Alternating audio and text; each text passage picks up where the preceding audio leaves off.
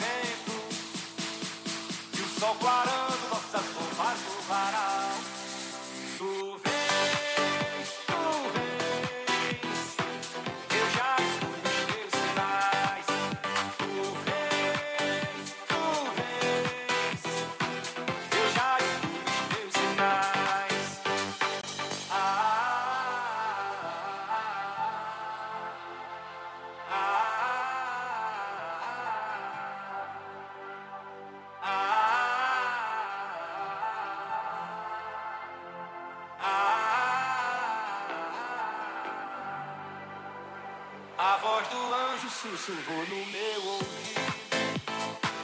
Eu não duvido, já escuto os teus sinais. Que tu virias numa manhã de domingo. Eu te anuncio nos sinos das catedrais. Tu vens, tu vens. Eu já Pare e pense. Apoio Cultural com GESP. Consultoria, apoio e eficiência na tomada de decisões em gestão pública. Com GESP. Pare e pense.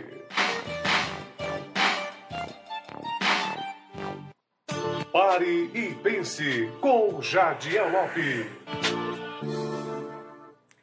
Muito bom dia, muito bom dia, meus amigos. Muito bom dia, gente amada de São Vicente Ferrer. Muito bom dia, gente amada do nosso Agreste Setentrional, da Mata Norte. Por que não dizer do nosso Pernambuco? E por que não dizer do Brasil? E por que não dizer do mundo? Esse é o Paripense, o programa que está no ar a partir de agora. O programa que leva mais informação para formar a sua opinião. O mesmo. os teus sinais.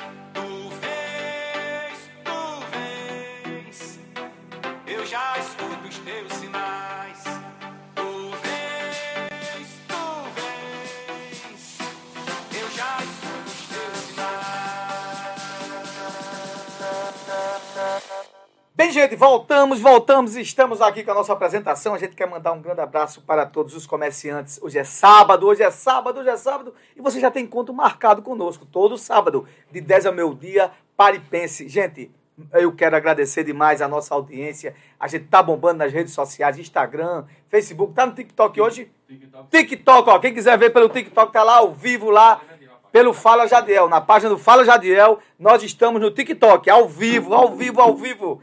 Esse é um programa que está tomando conta do mundo. Esse é um programa que é tão bom, por que não dizer um programa que tem bastante audiência no Agreste, no Pernambuco, e por que não dizer no Brasil, e por que não dizer no mundo, que a gente sabe que tem muitas pessoas também nos ouvindo nesse momento também, nos Estados Unidos, no Canadá, na Austrália, até mais aí, Antônio, depois Antônio vai dizendo para mim aí, seus amigos né, em comum que nos escutam, quero mandar um grande abraço também nosso irmão Alexandre, Osiel, eu não sei se Nelson, Nelson também, né, Zingara, o pessoal que sempre é, nos acompanham, mandam suas autocríticas, fazem suas perguntas e a gente está aqui sempre à disposição. Eu quero mandar aqui um abraço especial, um abraço muito especial também. A gente tem que mandar um abraço para as pessoas. Ó, oh, Jadel, manda um abraço, a gente manda para todo mundo. É muita gente, mas a gente vai aqui tentar aqui não excluir ninguém. Um amigo meu irmãozinho Paulo, lá do nosso hotel Jambuaçu. Gente, se tu vem para passar aqui um final de semana com a tua família, tá certo? Escuta bem. E aí apertou demais a casa, manda lá para o Hotel Jambuaçu. Tu vai ter lá acomodações lá que vai simplesmente a, a, a agradar e colocar sua, sua, seu excedente familiar no Hotel Jambuaçu. O Hotel Jambuaçu é um empreendimento da casa, é de São Vicente. Então vamos prestigiar né, o Hotel Jambuaçu. Acomodações para a sua família vai passar um final de semana, eu quero descansar, não quero fazer comida, eu quero dormir tranquilamente, vai no Hotel Jambuaçu e lá você vai ter uma estadia exemplar e sensacional do nosso amigo Paulo, Adriana, que está também nos ouvindo. Eu quero mandar um abraço também a todos os comerciantes de São Vicente, esses que estão na sua luta do seu dia a dia, aos comerciários, aqueles que trabalham é, é, nos, na, na no, no comércio de São Vicente, na zona rural, nossos trabalhadores rurais, nossos lutadores, trabalhadores rurais. Bom dia, bom dia, bom dia. Quero mandar aqui um abraço para Antônio Manteiga. Todo mundo aqui ó, na, no Instagram. Antônio Manteiga, Alexandre do Washington Zé Martins. Ah, um amigo prefeito também está conosco nos acompanhando. Ah, olha, hoje a gente tem o pessoal aqui de Marília Raiz, não sei se é da, da, da assessoria é, de comunicação dela, mas também está no, nos acompanhando. Mago Martins, meu, meu abraço, meu irmão, meu amigo, que sempre nos dá é, dos seus dos seus posts no seu blog, dá a permissão também nós publicarmos lá com a fonte do blog do Magnum somente as, os principais assuntos da política do Estado e do Brasil. Ah, Marina Medeiros, prefeita de Cumaru, meu irmão, meu amigo, deputado federal Sebastião Oliveira, um grande abraço. Tiago Pontes, né, vai ser é, futuro candidato a deputado estadual. Ah, Ana Paula de Caruaru, um grande beijo, um grande beijo, um grande abraço. Você que é uma pessoa toda especial né, que sempre também tem nos ajudado aqui também com o nosso programa. Verônica, um beijão. Mulher de Friba, mulher lutadora lá de Cumaru. Ah, meu irmãozinho Bill meu irmãozinho Bill a gente sempre estamos ligados, sempre está ligado conosco. Nosso irmão vereador Paulinho Chaga, sempre na luta da saúde, indo em Recife todo dia, né? fazendo o que muitos não fazem, né? dando e tentando amenizar a situação do nosso povo, muitas vezes que não tem uma especialidade e tenta, ele vai buscar, vai atrás está fazendo a, a, atitude daquilo que foi escolhido pelo povo de São Vicente. Está honrando né, o nome como vereador, nosso Paulinho. A gente já está apelidando já de Paulinho da Saúde. Nossa irmã Nalva, defensora das causas populares de São Vicente Ferre, Nalva Cajá. Grande abraço, minha irmã. Deus te abençoe. Estamos na luta. Gente, esse é o Pare Pense, o programa que leva informação para formar mais sua opinião. A gente vai jogar aqui um bloco musical e a gente volta com nossa opinião deste Paripense de sábado. Hoje é dia 26 de março de 2022. Paripense no ar.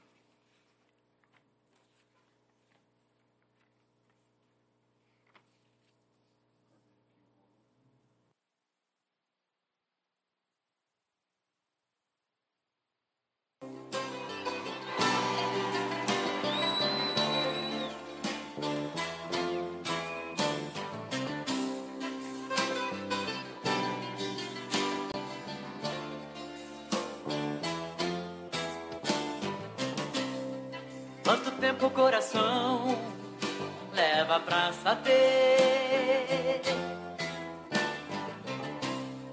Que o sinônimo de amar é sofrer.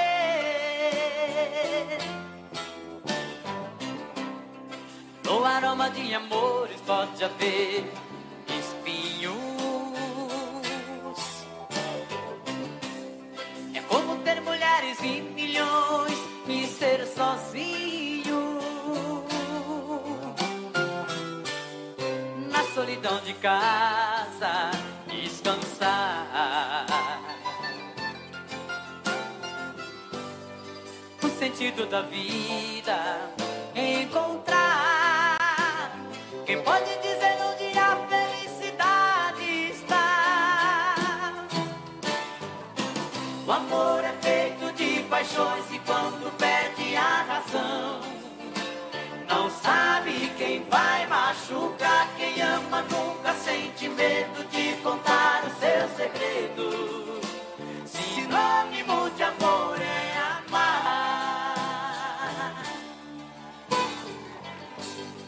Tem revelará o mistério, detém a fé.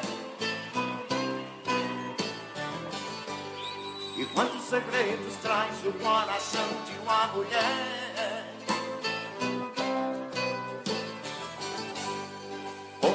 Triste a tristeza, mendigando um sorriso.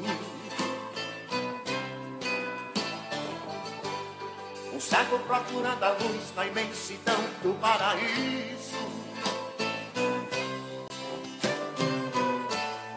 Quem tem amor na vida tem sorte.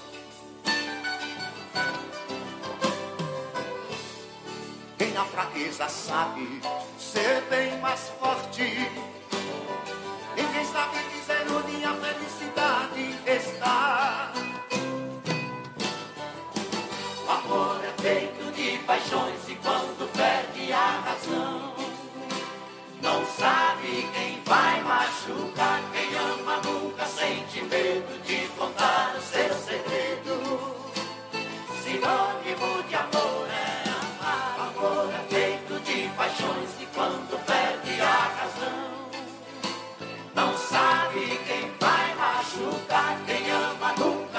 nunca sente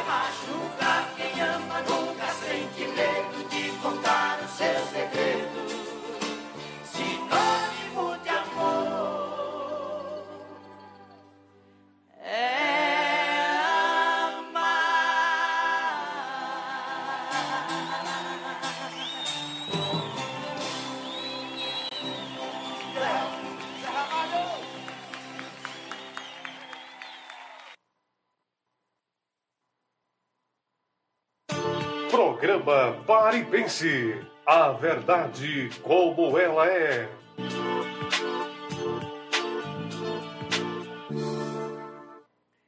Bem, minha gente, estamos de volta ao nosso Pare e Pense. E nesse quadro agora, que é o, o quadro de opinião, eu recebi muitas é, é, chamadas nas redes sociais, né, mandando eu dar minha opinião sobre é, esse possível, né, já quase evidente, ah, escândalo da questão do Ministério da Educação com a questão espécie de gente, de pastores, né, pedindo emendas ao Ministério, ao ministro da Educação para dar para os prefeitos, vender para os prefeitos, tirar alguma coisa em troca. E eu comecei a analisar isso para a gente não ser leviano. Eu, primeiramente, eu quero deixar bem claro, a gente tem que analisar as coisas com muita propriedade para não sermos também injustos na, nas, nos nossos comentários. E aqui esse programa aqui não passa pano. Então, iniciando aqui, o ministro Milton Ribeiro. Eu conheço o ministro Milton Ribeiro. É, a, sua trajetória pela a sua trajetória pela Universidade Mackenzie de São Paulo. Ele é um, um pastor presbiteriano. Pelo que eu saiba, um cara ilibado, um cara ilibado, muito sério, né? tem que suas convicções, de opiniões, como todos têm, né? Coisas que você pode ser aceitável ou não, mas entendi, entendo eu que depois que ele assumiu o ministério, a poeira baixou mais. Porque vamos analisar friamente. No início do governo Bolsonaro, colocaram lá aquele colombiano, acho que era colombiano, não falava nem português direito, não tinha noção de educação nenhuma, muito perturbado mental. Depois entrou o Weintraub, é, e a coisa ficou muito também acirrada, ideológica, era muita politicagem, pouca ação do Ministério da Educação. Essa é a minha leitura. E o Milton Ribeiro colocou as coisas mais no eixo. Né? O, Ministério tocou algumas ações uh, de obras paralisadas, que estavam paralisadas do governo Michel Temer. Uh, tocou novos projetos, uh, com alguns erros ou acertos, mas a coisa foi andando. Eu digo a você que, que, que atualmente, nesse governo do Ministério da Educação do Bolsonaro, o Ministério da Educação é, não foi aquilo que a gente esperava ser no, no, no, processo de ações sociais diretas. Né? Muita coisa de ideologia ou não, né? todo mundo querendo meter o bedelho. Enfim, mas a coisa estava caminhando. Então, o que é que acontece, o que é que acontece agora? Essa questão de alguns pastores, né? estarem é, usando o nome do ministro. O ministro depois também tem uma gravação nele. Então, eu digo a você que até a defesa do ministro vai virando vinagre, né? porque ele disse que não aconteceu e, ao mesmo tempo, tem uma audição, uma audição não, um áudio dele, audição mesmo, um áudio dele, é, tratando sobre a questão é, de estar direcionando emendas do governo Bolsonaro, do ministério dele, só para a, a bancada evangélica. Primeiro, a gente tem que falar sobre legalidade e direito. O Estado é laico. Se é para distribuir é, emendas para pastor, tem que distribuir para pastor, para monge, para é, é, é, líderes de centro espírita, todas as religiões que você, que você imaginar. Porque a gente vive num Estado laico. Né? E emendas não devem ser distribuídas para um lado A ou um lado B, deve ser distribuída para a sociedade brasileira, independente de que, de, de que prof, o que ela professa como religião. Primeiro erro está aí. Primeiro erro está aí. E se, ao tempo que dessas figuras começaram a negociar, colocando o prefeito sobre a parede. Olha, se você liberar isso, eu faço isso. O que é que se deve fazer? Apurar. Apurar, né? Para que a gente não possa julgar com injustiça, julgar com justiça para não generalizar, não generalizar, apurar para não generalizar. E aquele que cometeu delito, né, está de acordo com as penalidades, né, sofrer as penalidades da lei. Sofrer as penalidades da lei. É assim que se faz. Em qualquer país democrático do, mundo, é assim é, democrático do mundo é assim que se faz. E se você preza pela democracia e pela relação de direito né, daquele que saiu, trans, transgrediu a lei, ser punido. Então, a Polícia Federal abriu um inquérito, está abrindo inquérito contra o ministro e também contra esse processo aí de pessoas intermediando essas ações, essas emendas, e a gente vai esperar a finalização do inquérito. Até o Silas Malafaia, que é um defensor voraz Silas Malafaia, que é um defensor voraz do governo Bolsonaro, foi bem, foi bem claro. Disse: olha, vamos apurar, não adianta só o ministro falar. Ele tem que provar com documentos. Palavras, abre aspas, palavras do Silas Malafaia. Não adianta o ministro só falar, ele tem que provar. Aquela velha história, não adianta ser a mulher de César, você tem que provar que é a mulher do César. Né? Acho que tem esse, ditado aí, as pessoas falam muito. Enfim, o que, é que eu estou dizendo com isso? Que eu não estou aqui para julgar o ministro, que eu não tenho provas para julgar ele. Eu não estou aqui para julgar ninguém. Quem tem que julgar é a Polícia Federal. Então a Polícia Federal abre inquérito, né, se julga, se apura os fatos e aplica a penalidade naquele que usou, que usou para o seu benefício próprio ou para benefício próprio, né, dinheiro público, dinheiro público para dar vantagem para outrem, tirando vantagem sobre isso. E eu repito, o Estado é laico. Se é, se é, é para se fazer construir uma escola, tem que observar a demanda social daquele município que é necessário, se dá a escola, e é assim que deve ser feito. E fazer essas coisas aí, a gente já vê já tem gente denunciando, dizendo, olha, ofereceram até barra de ouro, ofereceram dinheiro, se apure tudo. E quem, tiver, quem estiver na ilegalidade deve se sofrer. Quem estiver, na, quem estiver na ilegalidade devem se sofrer as penalidades da lei. Porém, toda, todavia, eu, eu, numa situação como essa, eu acho que é honroso para o ministro Milton Ribeiro se afastar do cargo. Essa é a minha opinião. Olha, eu vou me afastar, vocês apurem, aqui estão as provas, vocês apurem, não havendo nada contra mim, eu volto para o cargo. Isso tem que ser uma decisão a partir dele. Porque tem que ser feito assim. Quem não deve, não teme. a partir dele deve se afastar. Os áudios são comprometedores? Sim, são. Tem que se julgar agora o seguinte: houve sim de fato esse delito ou ficou só é, é, na nuance e na fantasia das palavras? Que muitas vezes você fala tudo, mas não acontece nada. Fala até por empolgação, não fala pela razão. Então, é equilibrado e devemos ser equilibrados. Sabe por quê? Porque eu não quero, o que eu não quero para Francisco, não quero para Chico. Se em outros governos houve isso, e você queria sangue, agora está acontecendo também com o governo atual. Você quer partidário ou não. Então tem que haver justiça plena no encorajamento da o quê? das averiguações, né, das suspeitas, é, dentro do processo de suspeitas de investigações. As investigações estão, já foram abertas pela Polícia Federal, o Ministério Público, através da Procuradoria, também vai investigar e vamos apurar os fatos. São sérios? São. Né? E devem ser apurados. E por fim, você não pode generalizar. Existem pastores honrados, pastores honrados, pastores de bem, que pregam o verdadeiro evangelho do nosso Senhor Jesus Cristo. Homens que estão aqui pregando o evangelho e mostrando que, apesar desse mundo tenebroso que nós vivemos, há um mundo muito melhor depois desse processo de, de, de, de, de transição que nós estamos passando. Homens que nasceram para pregar o Evangelho, homens que defendem o governo de Cristo e a causa de Cristo. Esses que estão sendo desviados, não estou aqui para julgar, mas quem lê o livro de Pedro sabe, muitas vezes eles não são verdadeiros né, seguidores de Cristo, e Cristo pode dizer, olha, eu não te conheço. Então, quem faz essa atitude, tomando essas atitudes, não se pode dizer pastores de Cristo. Mas não podemos colocar todo mundo no mesmo saco e dizer, os pastores, não, não, não, não, não façam isso. E eu conheço. Conheço porque eu sou protestante, sou presbiteriano, e meu pastor é um homem de bem, um homem honrado. Os pastores que passaram por mim são pessoas humildes, que trabalham para o reino de nosso Senhor Jesus Cristo. Então não devemos generalizar. Conheço aqui pastores, homens de bem também aqui em São Vicente, o pastor Deca, irmão Deca, né, que me levava quando era menino para a igreja Assembleia, quando estava dormindo, ajudando minha mãe. Pastor Isaac, o pastor atual da Assembleia de Deus. Nosso pastor e saudoso pastor Gadelha, um homem de bem, saía com a Bíblia debaixo do braço, às vezes ia a pé até achando esquecido, voltava evangelizando e falando da palavra do Senhor. Então são muitas pessoas que são bem, que são homens de bem. O que é que eu estou querendo dizer com isso? Em todo processo de sociedade, em toda instituição, existem aqueles que são a maçã estragada do saco. Mas a gente não pode dizer que aquele saco está todo estragado. Você separa a maçã, tira ela de lá e deixa as coisas boas. Essa é a minha opinião. Então, no decorrer do que vem acontecendo, a gente vai estar informando aqui no Paripense. Mas a gente faz aqui uma análise equilibrada. Quem errou tem que pagar. É assim que funciona. E quem usou a palavra de Cristo para tomar vantagem, esses vão se ver com os homens da terra e também com o nosso Senhor Jesus Cristo.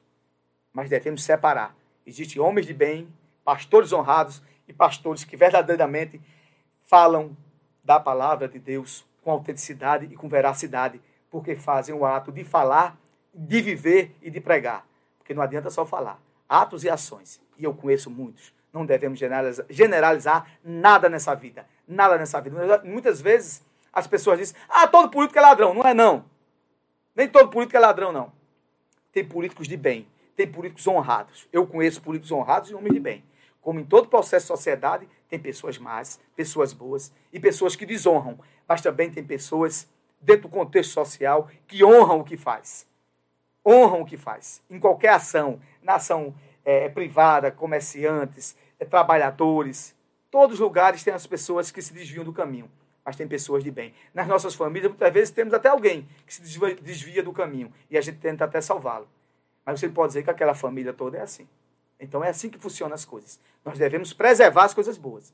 Isso que eu estou trazendo para aqui, para que vocês entendam. Não é para generalizar e colocar todo mundo no saco, porque nem todo mundo está estragado. Existem as peças boas e as peças boas devem ser preservadas. Essa é a minha opinião. Pare e pense. O programa que leva para você mais informação para formar a sua opinião. A gente vai entrar com um bloco comercial, daqui a pouco a gente volta. Programa Pare e Pense. A verdade como ela é.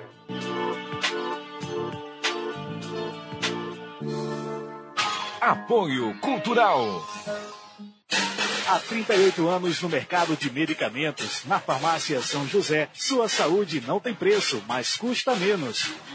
Com uma equipe preparada com longos anos de experiência, tem como lema segurança e tranquilidade. Uma linha completa em medicamentos, seção de perfumes e acessórios. O médico receitou o endereço certo, Farmácia São José. Há 38 anos cuidando da sua saúde. Rua João de Araújo, 51, São Vicente Ferre, Pernambuco. Fone 3655 1424.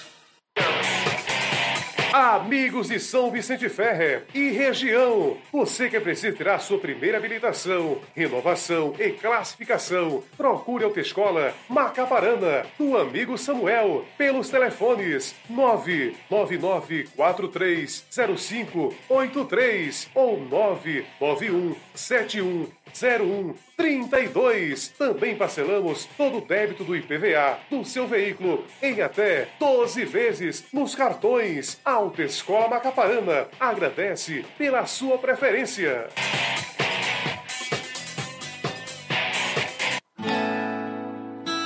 A saúde começa pela boca. Consultório odontológico, doutora Rafaela Alves.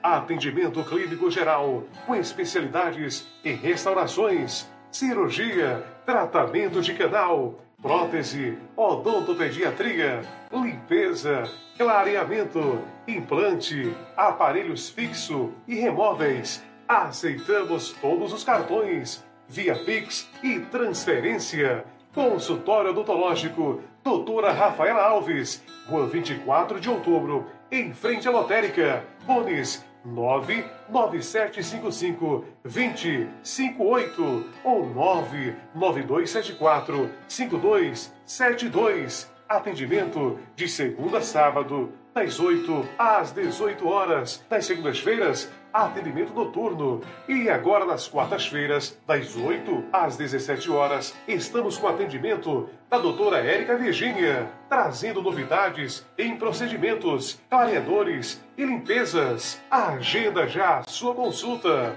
Consultório odontológico, doutora Rafaela Alves, cuidando do seu sorriso.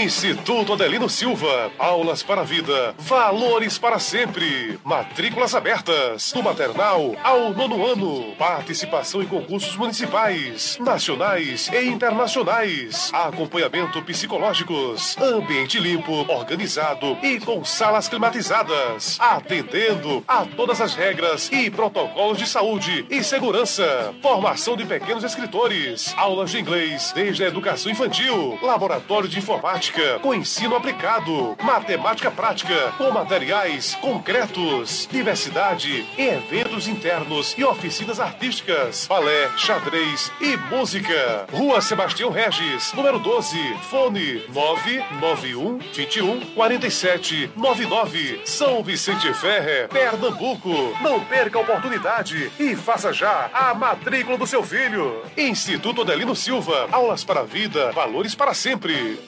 Escola pra gente aprender. Respeito com os amigos, a gente deve ter. Venha para Milton Motos. Vende troca motos novas usadas. Milton Motos.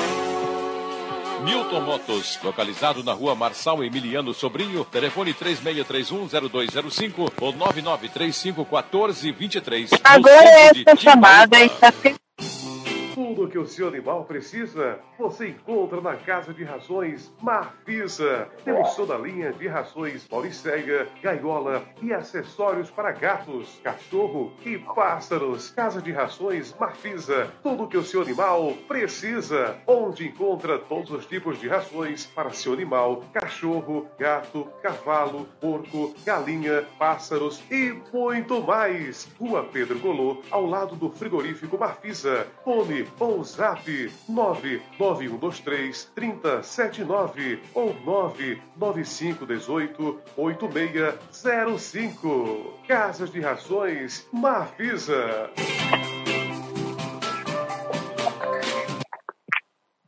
Pare e pense com Jadiel Lopes. Voltamos, voltamos, voltamos. Nosso Pare e Pense, o programa que leva mais informação para formar a sua opinião. Gente, a gente quer mandar aqui um grande abraço aos nossos amigos que têm nos ajudado aqui, ah, até é, no, processo também de novos aqui- aquisição de, de equipamentos. Eu quero mandar um abraço a vocês, gente. Vocês têm nos ajudado demais aqui na nossa rádio. A Prime Plus, um dos maiores atacadistas de remédios aqui da, do Agreste Setentrional. E por que não dizer de Pernambuco?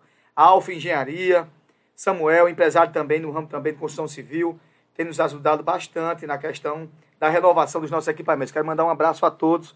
Alfa Engenharia, em nome de Charles, nosso amigo Charles, engenheiro Charles, Prime, nosso amigo irmãozinho Samuel e Jonas, gente muito boa. Mandar também um abraço também para Carlinhos. Carlinhos da Master, como é? Master Associados, muito bem aqui. Nossa técnica está nos ajudando. Carlinhos da Master Associados, que é uma empresa de cooperativa eh, de seguros de carro por eh, cooperação, né? Então, eles já têm já unidade já em Vitória, quase na região aqui do Agreste, Caruaru, e João Alfredo também, brevemente também de São Vicente. Quero mandar também um abraço para vocês. Vocês têm ajudado demais para que esse nosso projeto do Paripense esteja no ar e funcionando. Isaac, meu amigo, muito bom dia, diretamente de Brasília. Isaac Pinheiro, muito bom dia, meu irmão. Bom dia, meu amigo Gabriel. Bom dia a todos os ouvintes do nosso programa Paripense, da nossa Capibari de Mirim. É mais uma vez com muita satisfação e alegria que Deus tem nos concedido este dia de hoje para mais uma vez compartilhar com os amigos assuntos de grande relevância, discutidos inclusive por essa, por essa pessoa que leva informação, seriedade e de uma competência ímpar, que é você, meu irmão Jadiel. Você é um cara que é imparcial, é, fala o que tem de falar, o que está de errado, mostra à população, esclarece o que está de certo, aplaude. E eu acho que é isso, a democracia é feita disso aí, abrindo espaço a todos os pré-candidatos a governador que queiram se pronunciar, né? Que queiram se pronunciar. E eu fico muito feliz de fazer parte desse projeto. Antes de mais nada, Jadel, vamos parabenizar aqui os nossos aniversariantes de hoje, os municípios de Venturosa, eh, Ventu- eh, Orobó, dia 24, o município aí vizinho de vocês, Oro- Orocó, desculpa, Orocó lá no sertão tem dia 24, Lagoa do Ouro, lá perto de Garanhuns, 25, Verdejante lá no meu sertão, perto de Salgueiro, dia 25 de março, também no dia de ontem, que eu gostaria, amigo, de parabenizar três pessoas que fazem aniversário no mês de março. É o meu filho Lucas Arão, que fez aniversário no mês de março, minha irmã bem, Rebeca, que muito faz bem. aniversário hoje. Em especial, meu irmão, eu queria falar de uma pessoa que é o homem da minha vida, que é meu pai Arão Pinheiro, que Deus nos concedeu mais um ano de vida, completou 72 anos agora no mês de março, um homem de fé, de princípios, forjado na fé, de coragem, perseverança, nos seus princípios morais, militou na vida pública desde cedo, onde houve a, a prisão de meu avô em 64 pelo regime militar. Meu pai tinha 14 anos e a partir dali já começou a militar na vida pública. Um homem sério que é pautado pela palavra de Deus, um homem de Deus, e tem nos passado, esse, tem nos passado ao longo dos anos esse princípio. Quero dizer que eu te amo muito, meu pai, te amo muito, tenho muito orgulho de ser teu filho, tenho muito orgulho e agradeço a Deus todos os dias, a família que Deus tem me dado, e em especial você, meu pai. Que Deus abençoe e que nos conceda muitos anos de vida ainda conosco, nos trazendo bênçãos, carinho, proteção e, antes de tudo, conselho. Seus conselhos são maravilhosos. Queria mandar também um abraço ao meu amigo Zé Ivaldo, secretário da Agricultura aí de Macaparana.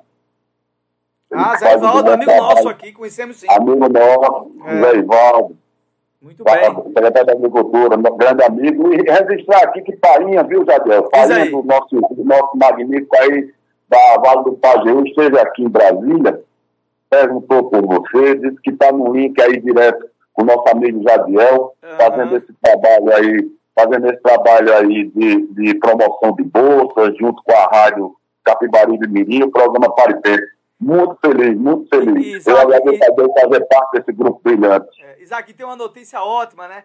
Essa semana saiu a portaria 55, 23 de março de 2022, aprovando o curso de odontologia. Vou para a faculdade do Vale do É. Pajeú.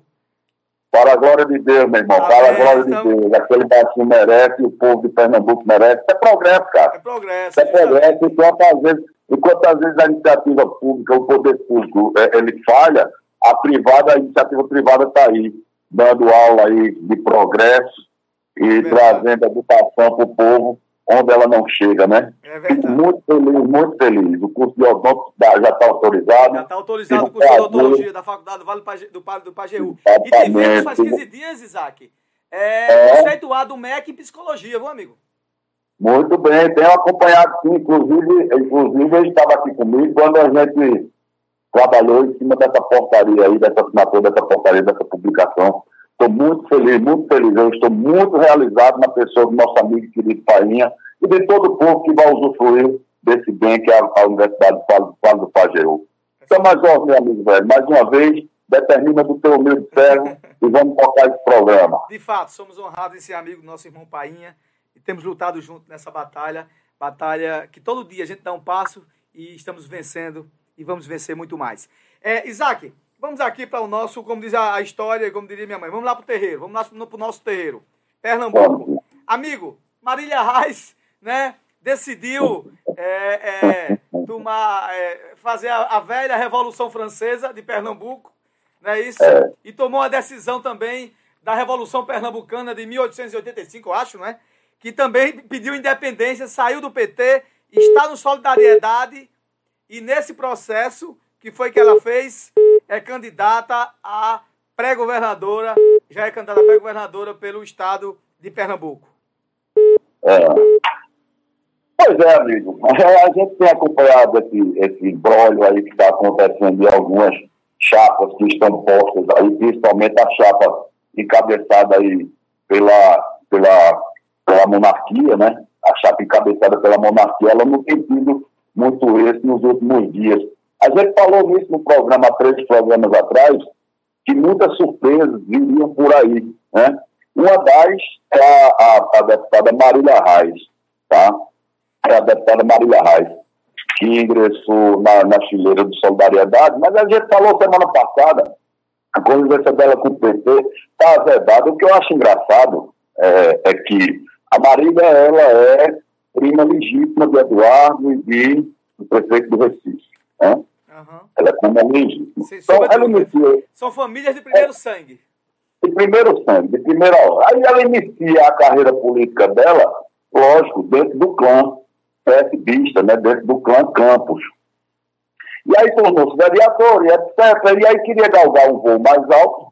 E aí o líder Eduardo Campos, à época, vetou. Isso fez com que gerasse um problema dentro da família, isso segundo informações da época, né? Gerasse um problema na família e tal. E aí a Marília, devido a esse mal-estar, ingressou nas fileiras do PT. Só que ela esqueceu que o PT é um partido que já vem, já vem militando ao longo de muitos anos. O PT tem vida própria, o PT tem presidente estadual, o PT tem uma militância, tem uma militância, tem uma militância alicerçada. Ou seja, os líderes do PT, eles trabalham com a militância alicerçada. E aí ela vem desse embrólio, cai de paraquedas no PT, e a partir dali começa o problema, né? A problemática com o Humberto Costa. Não tem procuração de Humberto Costa, não, sabe, Jadiel? Não tem procuração nem dele, nem dela, nem de ninguém. Mas assim, cara, é um cara que milita no PT desde sempre. É um cara que ajudou a fundar, a formar o PT de Pernambuco, ele, João Paulo e outras figuras mais do cenário político pernambucano. Essa moça chega, certo? E já vem para dentro do PT com proposta de ser candidata a governadora a todo custo, sem interessar que tipo de, de que tipo de aliança o PT eh, tem, tem que cumprir, que tipo de acordo o PT tem que cumprir, e aí vem gerando ao longo dos anos essa dificuldade, né? Que a gente tem visto aí, inclusive falamos no programa passado. De repente essa moça vai e embarca no Solidariedade de Paulinho da Força querendo ou não, Paulo da Força, ele é oriundo de movimentos sindicais, da Força Sindical, um movimento este que acompanha o presidente Lula. E aí ela me sai como, como a, uma, um segundo palanque aí para o presidente Lula, e pasme, na Folha de São Paulo, o, o nosso Carlos Siqueira, presidente nacional do PSD, ele relata que Lula não é nem doido, palavras dele. O PSB nem sequer imagina a hipótese falando do Pernambuco. Acho que Lula é um homem sensato e tem muito juízo. Hum. Não faria isso com o seu principal aliado, sabe? Segundo Siqueira, Lula tem juízo. Eu fiquei olhando, eu digo, rapaz, eu queria saber o que é que passa na cabeça dessas, dessas pessoas, o que é que mensagem elas querem mandar para o eleitorado dentro de um cenário desse. Ora, então quer dizer que a, a grife Lula, ela tem, ela tem um proprietário, que é o PSB de Pernambuco, sabe? O eleitor de Pernambuco, ele é rotulado, ele é Lula ou é Bolsonaro, existe um rótulo, porque o voto é soberano, irmão. Essa turma está esquecendo que existe a soberania do voto. O voto é soberano, o eleitor ele é livre. Então, a partir do momento que começa essa briga interna do poder pelo poder, com essas, com essas trocas de facas e essas falas tão duras aqui, e, e, e, desconexas, que são incompreensíveis, ao meu ver, são incompreensíveis. Como é que Lula não é doido, que Lula não é louco, então só quem vai votar em Lula é quem é filiado ao PSD, é isso? Eu não, eu não entendi. Qual é a tua opinião, irmão? Isaac, você falando aí, eu estava é, aguardando você terminar seu raciocínio, e eu entendo da seguinte forma. Amigo, veja só. Vamos agora na questão de quem é dono de quem, né? Então, o PSB acha que é dono de Lula, né? Então, Lula vai chegar aqui em Pernambuco e vai dizer, olhe, eu não quero o voto de Marília Reis. Isso é uma imbecilidade tamanha. Vamos logo por aí. A gente tem que ser muito verdadeiro. Não é isso? Sim. Aí. Aí pronto. Porque esses cenários eu, me lembro da, da, da, campanha de Eduardo, Humberto Costa e Mendonça Filho, que Lula só veio aqui no segundo turno e apoiava todos os dois, era foto para todo lado. Então, então, aí já vem por esse caminho. Esse caminho, para mim, é o caminho tenebroso, é o caminho da catástrofe, né? é o caminho do prejuízo, do prejuízo social. Por quê? O que é que eu entendo? Até agora, Isaac, o governo do PSB, que tenta a reeleição, novamente para se, se colocar como entronizado e nunca mais sair do poder, um verdadeiro rei. Ninguém discute os problemas de Pernambuco. E eu vou dizer daqui a pouco por quê. Marília Reis diz que agora é pré-candidata a governadora. não tenho carta para defender nem para acusar Marília Reis. Eu estou falando de DNA. Marília Reis disse que é candidata pré-governadora de Pernambuco. Vai ser pela solidariedade. E diz também que quer Lula. Peraí. Não está na hora de discutir os problemas de Pernambuco, não. Porque quer queira, quer não, quem estiver no Planalto no ano que vem, na condição de presidente da República, vai cuidar do Brasil. E o governador que foi eleito vai ter que cuidar de Pernambuco. E quais são os projetos alavancadores? Quais são os projetos na questão da segurança pública, que está uma porcaria? A Polícia Civil aí está fazendo opera, operação padrão, Isaac. Tem delegacia que não tem nem papel higiênico. Tem delegacia que não tem papel ofício. Se não for um prefeito que não der, der uma resma de papel, ela não funciona. Tem delegacia aqui no estado de Pernambuco, com a, esses, esses municípios pequenos, como o meu, São Vicente, que passam os dias fechados. Tem dia sábado domingo, ninguém vê nem onde elas estão abertas. Para fazer uma ocorrência de BO, tem que ir para Limoeiro, andar quase 60 quilômetros. Né? Os, os, efetivos policiais é dois policiais PM. E, e a violência aqui sendo maquiada. Ninguém se investiga nada. O índice de desvendamento de crime da Polícia Civil de Pernambuco não é horrível. Você sabe por quê? Não é porque os policiais não querem trabalhar, é porque não tem condições de trabalhar, não tem equipamentos forense, não tem equipamentos não, de investigação, não, chega, não, não tem chega, nada. Não chega a 50%. Aí ninguém discute os problemas de Pernambuco. É como se Lula chegasse e Lula fosse Deus e vou abençoar aqui Danilo Cabral, né? Como diria é, Mago Martins, Danilo Cabral, ou se não Marília Reis. E eles vão, vocês vão para o paraíso, paraíso depois que eu abençoar. Isso é uma vergonha. Isso é uma vergonha, a verdade é essa. Eu acho, amigo, dentro desse que você está colocando, eu me recordei, com muita propriedade você fala, sabe, com muita lucidez e sobriedade você fala sobre os problemas é, é, estruturantes do nosso Estado. Bem, bem, quando o governo Bolsonaro tomou posse, aí juntou-se esses governadores aí do Nordeste, onde 90% deles são do PCdoB, do PT, do PSB, enfim. Eles não pactuam ideologicamente, politicamente com o presidente Bolsonaro. Então, eles criaram N problemas, eles criaram N problemas para que o governo federal não tomasse ações, não fizesse ações nesses, nesses estados. Eu não vou falar aqui de Covid, de, de, de, de, outras coisas pontuais, mas de uma forma geral, era toda hora manifesto. Eles se reuniam, faziam manifesto, faziam manifesto. Por quê? Porque não pactuava ideologicamente com o governo. Ora, quando o governo ganha a eleição, ele governa para a maioria e para a minoria. Ele governa para quem ele votou nele e para quem não votou nele. Ele governa para todos.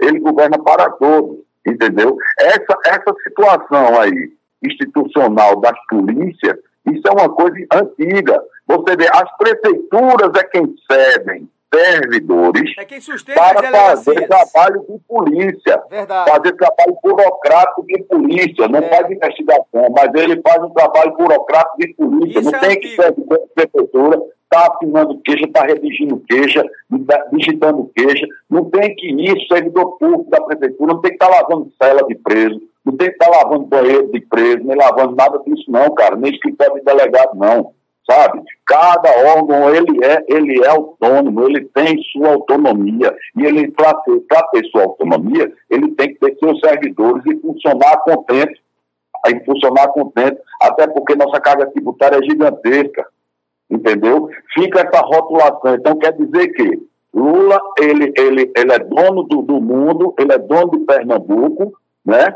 E assim a briga agora é ela dizer que Lula é dela e e Danilo Siqueira dizer que Lula é, é dele, Danilo, Siqueira, Siqueira dizer que é dele, João Campos dizer que é dele. Isso aí é uma coisa ridícula, rapaz. Isso é uma discussão descabida, sabe? Ninguém senta para conversar Pernambuco. Enquanto isso, você vê que partir das outras chapas estão trabalhando plano de governo, o prefeito Antes está trabalhando plano de governo para mostrar à população o que daquilo. Você vê o Miguel Coelho trabalhando plano de governo a Raquel Lira, com toda a dificuldade de, de, de, de, de formatar essa chapa, mas de uma forma ou de outra, ela está discutindo governo, ela está discutindo proposta.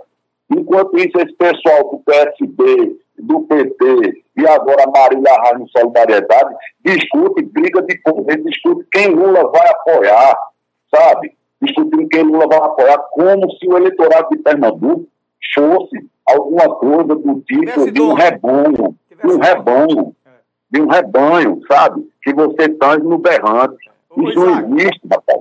Veja só, e, e para complementar o que você falou, ontem mesmo, ontem não, é, me engano, ontem não, quinta-feira, Miguel Coelho participou com Raquel Lira do encontro estadual de vereadores, na UVP, em Triunfo. E Miguel, uhum. e Miguel fez um, fez, deu uma palavra tremenda. O que foi que ele disse? É, a gente tem aqui que pensar Pernambuco. Se o presidente for Lula, ele vai ter que tomar decisões, decisões para ajudar a federação, para ajudar o estado de Pernambuco. Isso uhum. aí é normal, porque todo governo, e se não fizer assim está errado, repito, e se um governo, como você acabou de dizer, não, depois de ser eleito, não abraçar o, a, a, todos, abraçar todos, quem votou, quem não votou, e nesse processo de abraçar e dizer, olha, vou fazer aqui ações sociais de inclusão ou de alavancamento social, ou, de, ou estrutural para o meu estado, que isso vai atender a todos os pernambucanos, todos os vicentinos, de Macaparana e de Machado, de qualquer cidade do sertão. Então a palavra de Miguel foi essa. Não quero saber. É, eu não tenho problema nem com Bolsonaro, nem com Lula. Eu quero dizer que Lula vai ser presidente. Mas quem vai governar Pernambuco? Não vai ser Lula que vai governar Pernambuco. Lula sendo presidente. Não vai ser Bolsonaro que vai governar Pernambuco. Então a grande discussão é o seguinte: Cadê os programas e os projetos para Pernambuco? Em vez de acabar, né, ficar com essa ondinha aí, Danilo, ah, é Lula que me apoia, acabou, pronto, resolveu o problema de Pernambuco. E é, e é desse jeito, é. E, e o que é tu vai apresentar para o povo de Pernambuco? Marília Reis tem que tomar uma decisão acertada. Mostrar o programa dela e dizer, olha, por que é que eu quero ser governadora? Aqui está minhas metas de governo, está meu planejamento, está meu projeto, como os outros estão elaborando e fazendo. Deve ser assim. Isaac, uma coisa que a gente falou agora sobre a questão de Marília Reis, a gente tem que deixar bem claro, e você disse, olha, eu não estou aqui para defender Humberto Costa. Mas você disse uma coisa interessante. O, P, o DNA de Marília Reis não é do PT, todo mundo sabe disso. É, Marília Reis foi expulsa do PSB na época que Eduardo era, era ainda vivo e ela teve que arrumar algum lugar para ir, foi para o PT. Então ela tem que respeitar, no mínimo, as decisões né, do diretório do, do PT aqui, regional e nacional. Ponto final porque foi ela que foi. Ela não nasceu no PT. Ela não tinha a voz de, olha, eu sou isso porque eu tenho uma história e eu construí isso. Então você foi acertado, acertadíssimo na, é, no, no, seu comentário agora sobre essa situação. Pois é, e assim, e assim, Isabel, se eu tenho uma ideia, eu vou para o convencimento, cara. Claro. Eu vou tentar convencer, certo? O partido político ele é feito de discussões. Claro. Por isso que existem as plenárias. Vamos para a discussão. Eu tenho um projeto de governo aqui que é interessante para o povo, primeiro, e para o partido. Vamos tentar convencer. E não eu chegar com um projeto, num projeto de governo, não, com um projeto pessoal. que ali é um projeto é, pessoal de poder. É, e eu quero entrar, mostrar, Humberto, ó, tá aqui, meu irmão. Isso aqui que vai ser, e eu sou candidata. Não, e o partido? Não, o partido é o de menos. E o povo? Ah, o povo é que não interessa mesmo. Sabe? O povo é que não interessa mesmo nesse contexto sabe? É uma coisa ridícula, esdrúxula, entendeu? E a gente vai se perdendo. Tá aí, nós estamos às vésperas da eleição, e a gente está se perdendo. Qual é a proposta desse povo, cara? Qual é a proposta desse povo? Como eu volto a lhe dizer, enquanto a oposição está andando em Pernambuco, mostrando propostas, governo antes, lá em Jaboatão, entregando obras, sabe, elaborando plano de governo, ouvindo a população, está esse povo brigando em rede nacional, brigando em rede nacional para ver quem é o dono de Lula, que Lula é o dono dos votos de Pernambuco, que sai na Folha de São Paulo, sai na Folha de São Paulo uma discussão esdrúxula dessa, esdrúxula, descabida, descabida, quer discutir sobre isso, discute internamente lá dentro do seu partido, que nós vocês podem discutir o que vocês quiserem, vocês têm liberdade para fazer o que vocês quiserem. Agora, tornar isso público, tornar isso público para confundir o eleitor mais uma vez, desrespeitando o eleitorado pernambucano. Isso é um desrespeito ao eleitorado pernambucano. Não vejo com outra ótica. Não vejo, não consigo enxergar diferente disso, irmão. A resposta que o governo de Pernambuco deveria dar à população, e com o candidato dele agora, e também Marília, também como candidata também agora de centro mais esquerda, que eu digo é de esquerda, solidariedade é mais centro, deviam falar pelo menos de proposições. E uma coisa que está acontecendo que é outro absurdo. Aqui a gente é campeão em cobrar imposto. Você vê que é, Pernambuco está cobrando 130 reais, onde os outros estados não cobram, 130 reais para emitir o CRLV, o documento do carro. Onde você emite pela, você emite pela internet e a conta chega para você pagar de uma coisa que o governo não emitiu. Tem mais essa ainda. É o que tem aqui. Né? É o que está acontecendo aqui. Né? Ô, é, o tri, é o tribuno. É o tribuno, é o, tri, é, é o tribuno romano. Né? Os cobradores é o tribuno romano. Eles, é. eles fizeram um NBA, eles fizeram um NBA na Roma Antiga. é isso. É. Ele tem pós-graduação. É verdade, é verdade. Ele tem pós-graduação com os César. E os César foi quem, quem, quem é. orientaram eles a fazer, é, é, a, a, a, dar esse presente ao povo pernambucano, que é essa carga tributária absurda. É. Se, esses, se esses impostos pelo menos, a gente observasse que eles estavam sendo entregue, entregues à população como serviços, sim. investimentos para melhorar a vida do povo, a gente ficava calado e com muita satisfação pagava. Eu quero deixar bem claro aqui, gente, Isaac está aí na linha ainda, que essas informações que a gente deu, Isaac, da, da Polícia Civil, são informações dos sindicatos policiais, do Simpol. Sim, né? sim. E é um sucateamento terrível nas delegacias sim. de Pernambuco, nos setores de inteligência, apoio zero. Essa é a grande verdade que nós estamos vendo aí, fica maquiando o número aí, impacto pela vida, não desvenda nada e vamos tudo empurrando. Que é um engodo. É. Sempre foi um engodo. Esse impacto pela vida sempre foi um engodo. É, feito um engodo. Vamos lá, vamos enganando o povo, é. o povo está sendo enganado. Mas cuidado que a casa cai. Como diria Dom Helder Câmara, se você pensa que o povo não pensa, o povo pensa. Isaac, é meu líder, suas considerações finais. Muito obrigado por mais uma participação no nosso Pare Pense.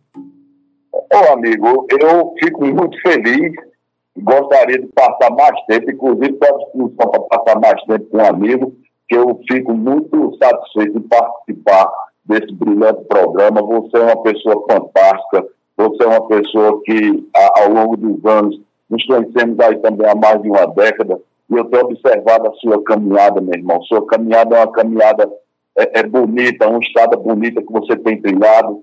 Deus tem te abençoado, Deus tem te abençoado, sabe? Acho que o povo de São Vicente perdeu muito em não ter colocado você como prefeito de São Vicente Terra, mas é isso, que seja feita a vontade de Deus e o povo aí um dia vai enxergar as pessoas que realmente têm compromisso com, com o seu lugar, com a sua terra, né? Não estou aqui desmerecendo nenhum outro prefeito, só acho que você seria o melhor para São Vicente dentro do que eu te conheço, dentro das tuas propostas, dentro do que a gente debate quase que todos os dias. Você estava aqui em Brasília 15 dias atrás e eu tive o prazer de conversar longamente com você, aprendendo com você, inclusive. Obrigado, aprendendo com você, inclusive. Você é, um cara, você é um cara sensível ao povo, meu irmão. Você é um cara sensível ao povo. E eu sou muito feliz de ser seu amigo. Muito feliz mesmo. Deus tem, tem sido muito generoso comigo ao colocar pessoas do seu estilo perto de mim, cara, para me ensinar, para a gente caminhar junto. E temos uma longa estrada ainda para trilhar. Espero que um dia essa, esses projetos os quais, a gente discute, os quais a gente pensa, os quais a gente quer botar em prática, em prol do coletivo, que ele venha a ser realizado, que ele venha a ser efetivamente é, é, é, colocado em prática, entendeu? De acordo com a vontade de Deus. E aí a gente mostrar e deixar nossa marca na história de que a gente veio à Terra não só para passar por ela, mas para deixar algum legado, deixar alguma coisa de positivo para os nossos seres humanos e irmãos. Não é isso, meu, meu compadre? Meu irmão, muito obrigado. É, e nós somos, nós somos aqueles que lutamos sempre. Acabamos de ouvir aí nosso irmãozinho Isaac Pinheiro, diretamente de Brasília, com os bastidores da política nacional e estadual. E daqui a pouco a gente volta. Muito obrigado, até sábado. Até Deus sábado, abençoe a todos. Bloco musical, daqui a pouco a gente volta.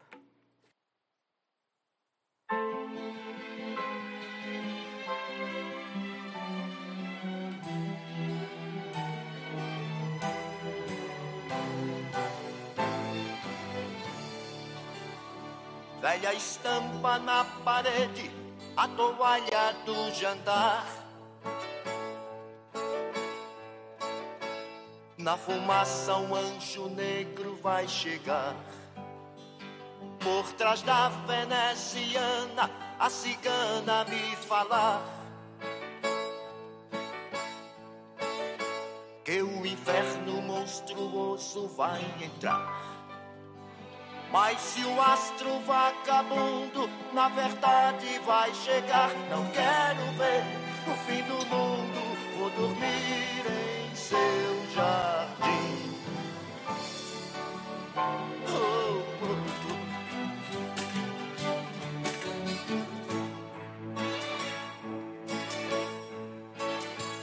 La la la la la la la la la.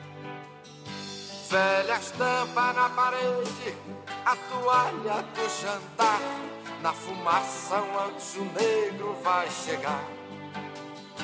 Por trás da veneziana, a cigana me falar que o inferno monstruoso vai entrar.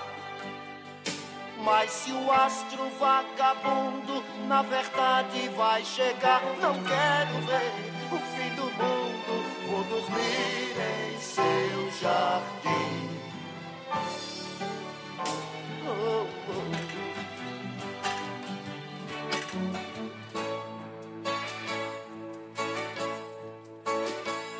La la la la la la la la la la Velha estampa na parede, a toalha do jantar. Na fumaça um anjo negro vai chegar. Por trás da veneziana, a cigana me falar que o inferno monstruoso vai entrar. Mas se o astro vagabundo na verdade vai chegar, não quero ver o fim do mundo. Vou dormir em seu jardim.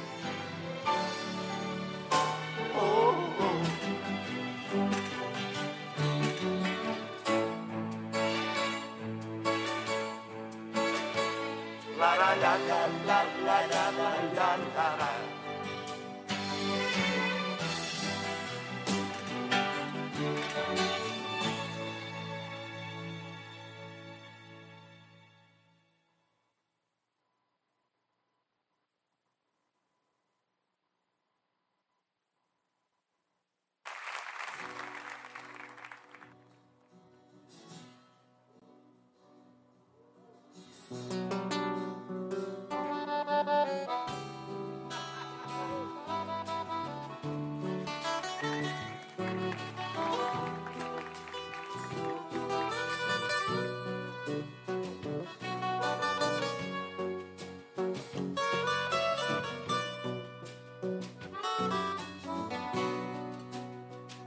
aquela que fere, que virá mais tranquila, com a fome do povo, com pedaços da vida, com a dura semente que se prende no fogo de toda a multidão. Acho bem mais do que pedras na mão Os que devem calar Pendurados no tempo Esquecendo os momentos A fundura do poço Na garganta do poço A voz de um cantador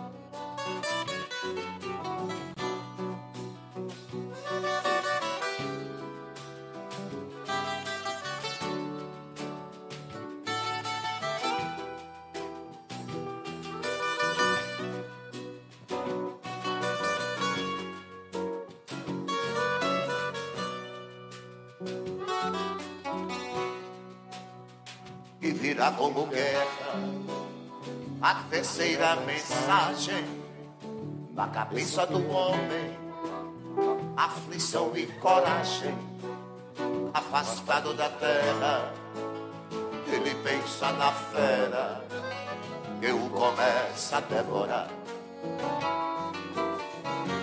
Acho que os anos irão se passar com aquela certeza que teremos no olho novamente a ideia de sairmos do poço, da garganta do fosso, a voz um cantador.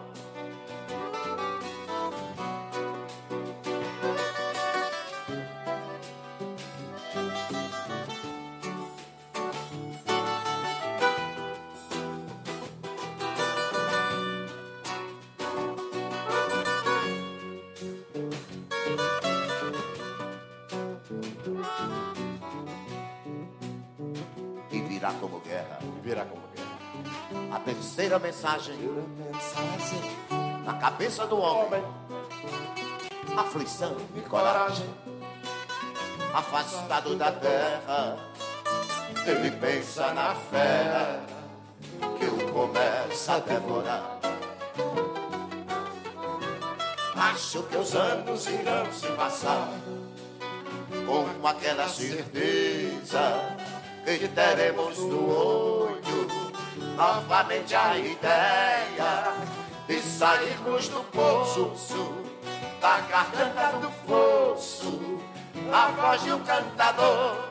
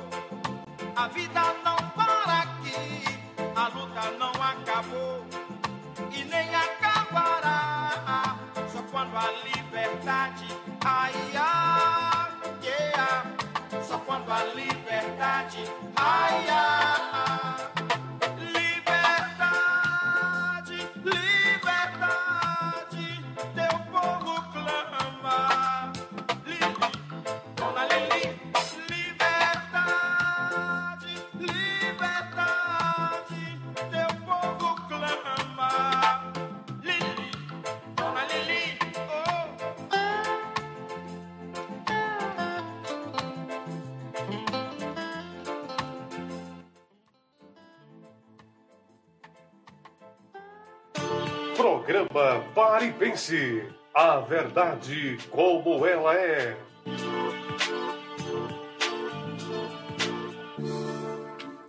Estamos de volta ao nosso Pare e Pense, o programa que leva mais informação para gerar, aliás, para formar a sua opinião.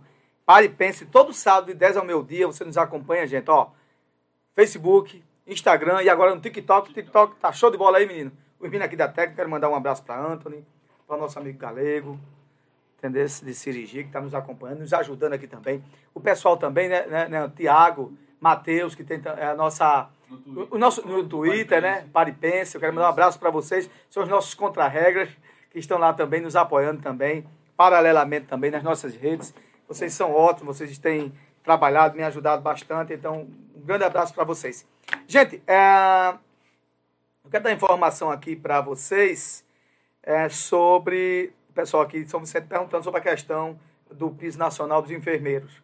Ah, ainda está em negociação, tinha uma previsão para ser colocado para votar essa semana que se passou e foi retirada da, da pauta novamente. E, em compensação, tem uma notícia boa, né? Os agentes eh, de endemias foi aprovado o novo piso, um piso nacional para eles, vai agora para o Senado e sendo confirma, confirmado, o piso vai, vai ficar em torno de quase 3 mil reais, uma coisa interessante.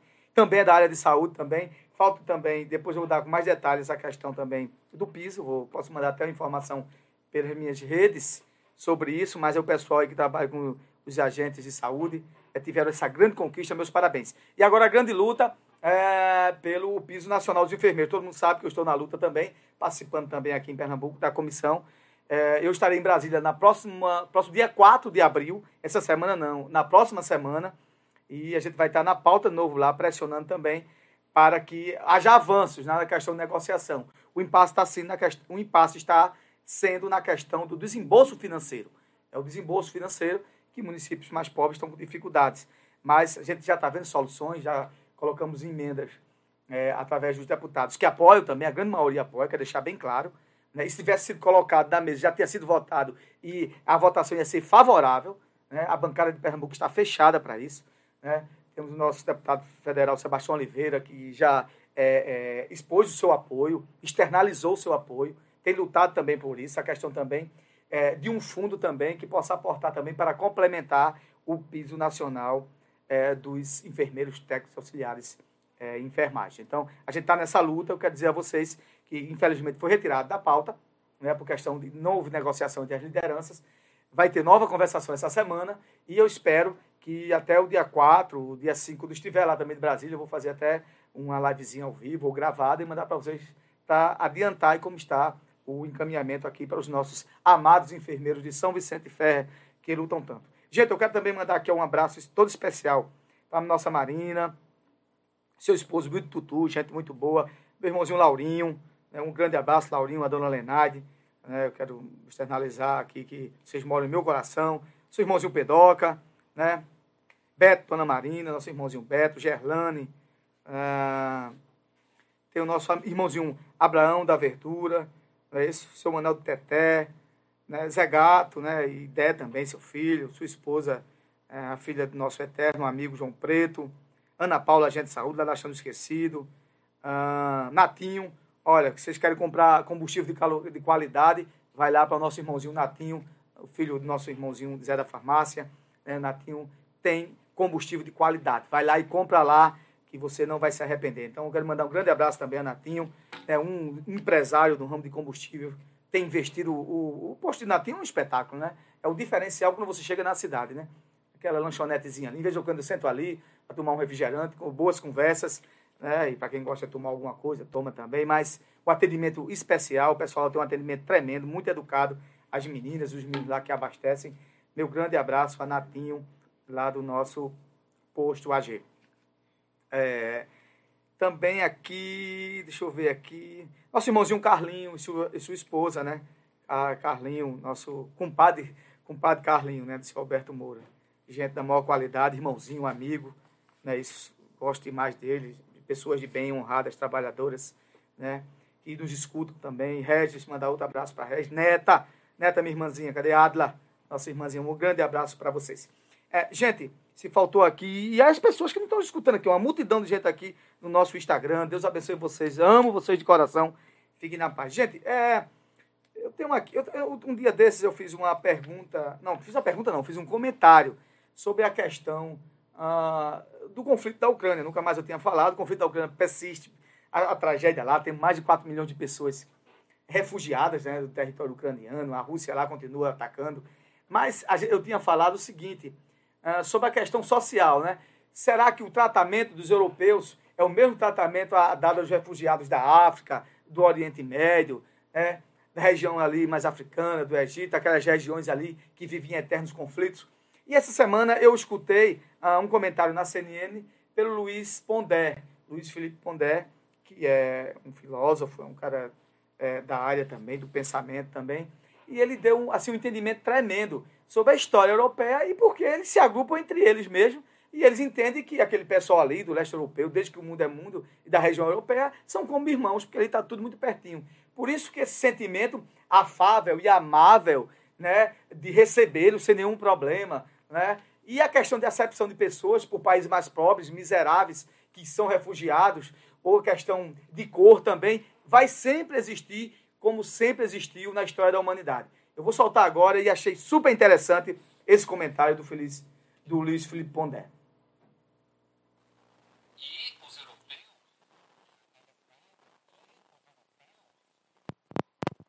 Os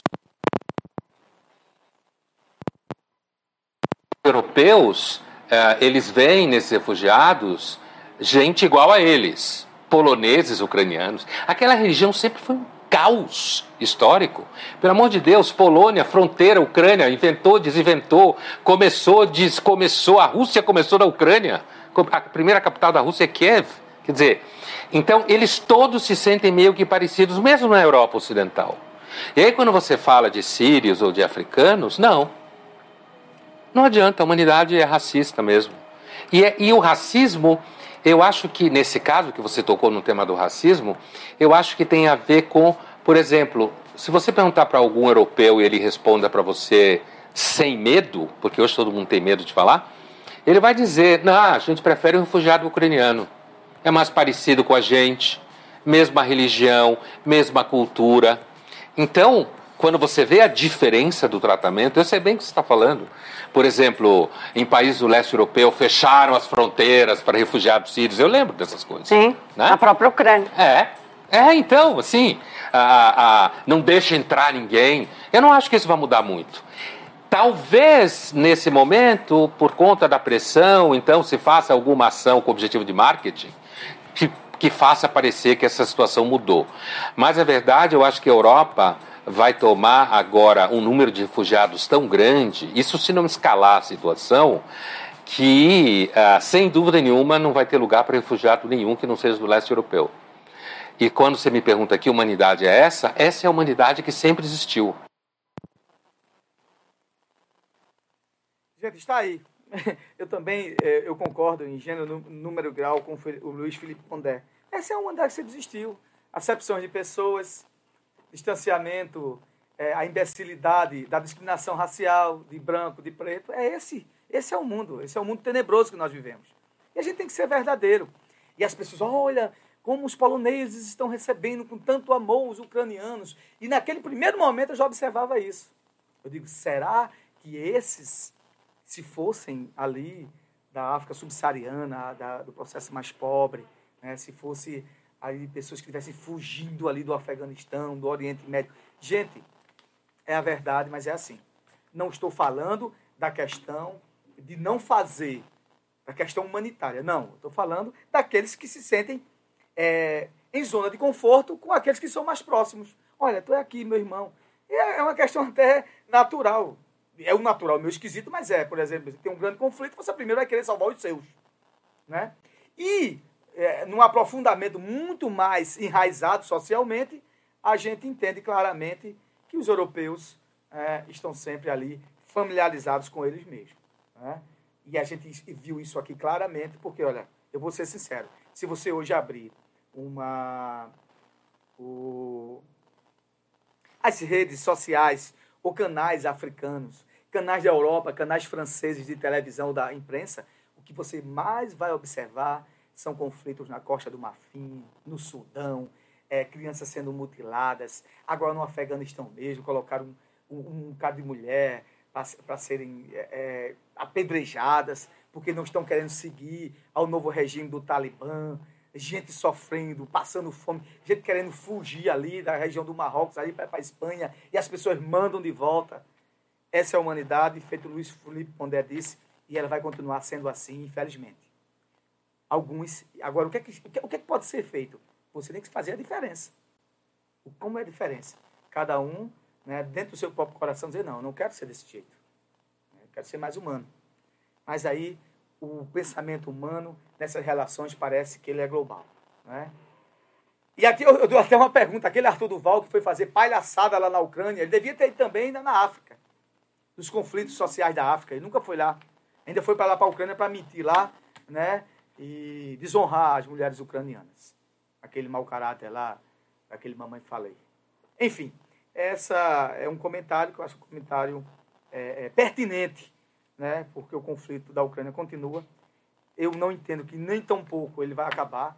Eu acho que a Rússia, com seu poder de fogo, vai deixar ali terra arrasada em cinzas e depois vai dizer, pronto, agora fique aí com o território de vocês, ou se não, colocar lá um, espécie lá de um fantoche a serviço da Rússia e vão assumir tudo lá. E... Porque a, a, a, os, os ocidentais, a OTAN, fica só de falácia. Vamos mandar, vamos mandar. Ontem eu escutei um comentário interessante. Daqui a pouco vai ter mais armas do que a gente para lutar na Ucrânia. Porque só manda armas, mas não tem mais gente. Estão matando todo mundo lá, matando civil, coisa e tal. Aquela tragédia terrível. Mas o contexto que eu estava falando era social. E a gente espera que esse conflito acabe, a, acabe que, esse conflito, que esse conflito acabe de maneira a atenuar o sofrimento das pessoas e das famílias e que elas possam voltar para os seus lares. E espero que o tratamento dado também aos ucranianos pelos outros, os outros países ali do leste europeu ou ocidentais seja o mesmo também, que, po que possa serem dados também às pessoas dos conflitos do, do, do continente africano. É essa a minha opinião. A gente vai aqui para um breve bloco comercial e daqui a pouco a gente volta com o nosso com a entrevista Apoio. hoje do dia. É o nosso pastor Aurélio Darlan. Daqui a pouco com ele. Cultural. Amigos de São Vicente Ferre e região, você que precisa tirar sua primeira habilitação, renovação e classificação, procure a Autoescola Macaparana, do amigo Samuel, pelos telefones 999430583 ou 991710132. Também parcelamos todo o débito do IPVA do seu veículo em até 12 vezes nos cartões. Autoescola Macaparana agradece pela sua preferência.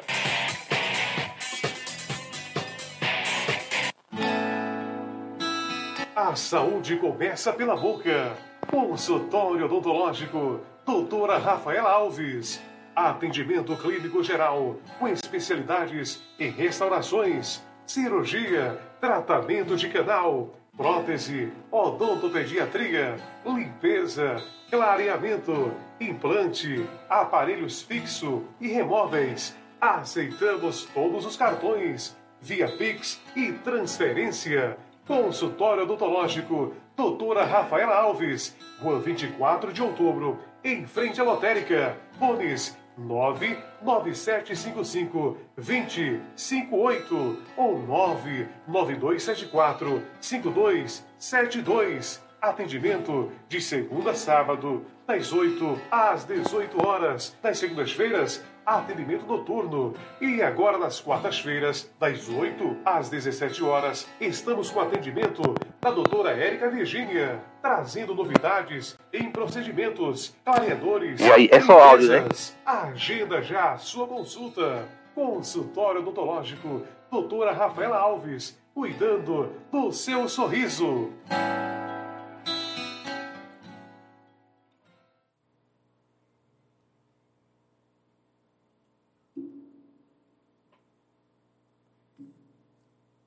Estamos no ar?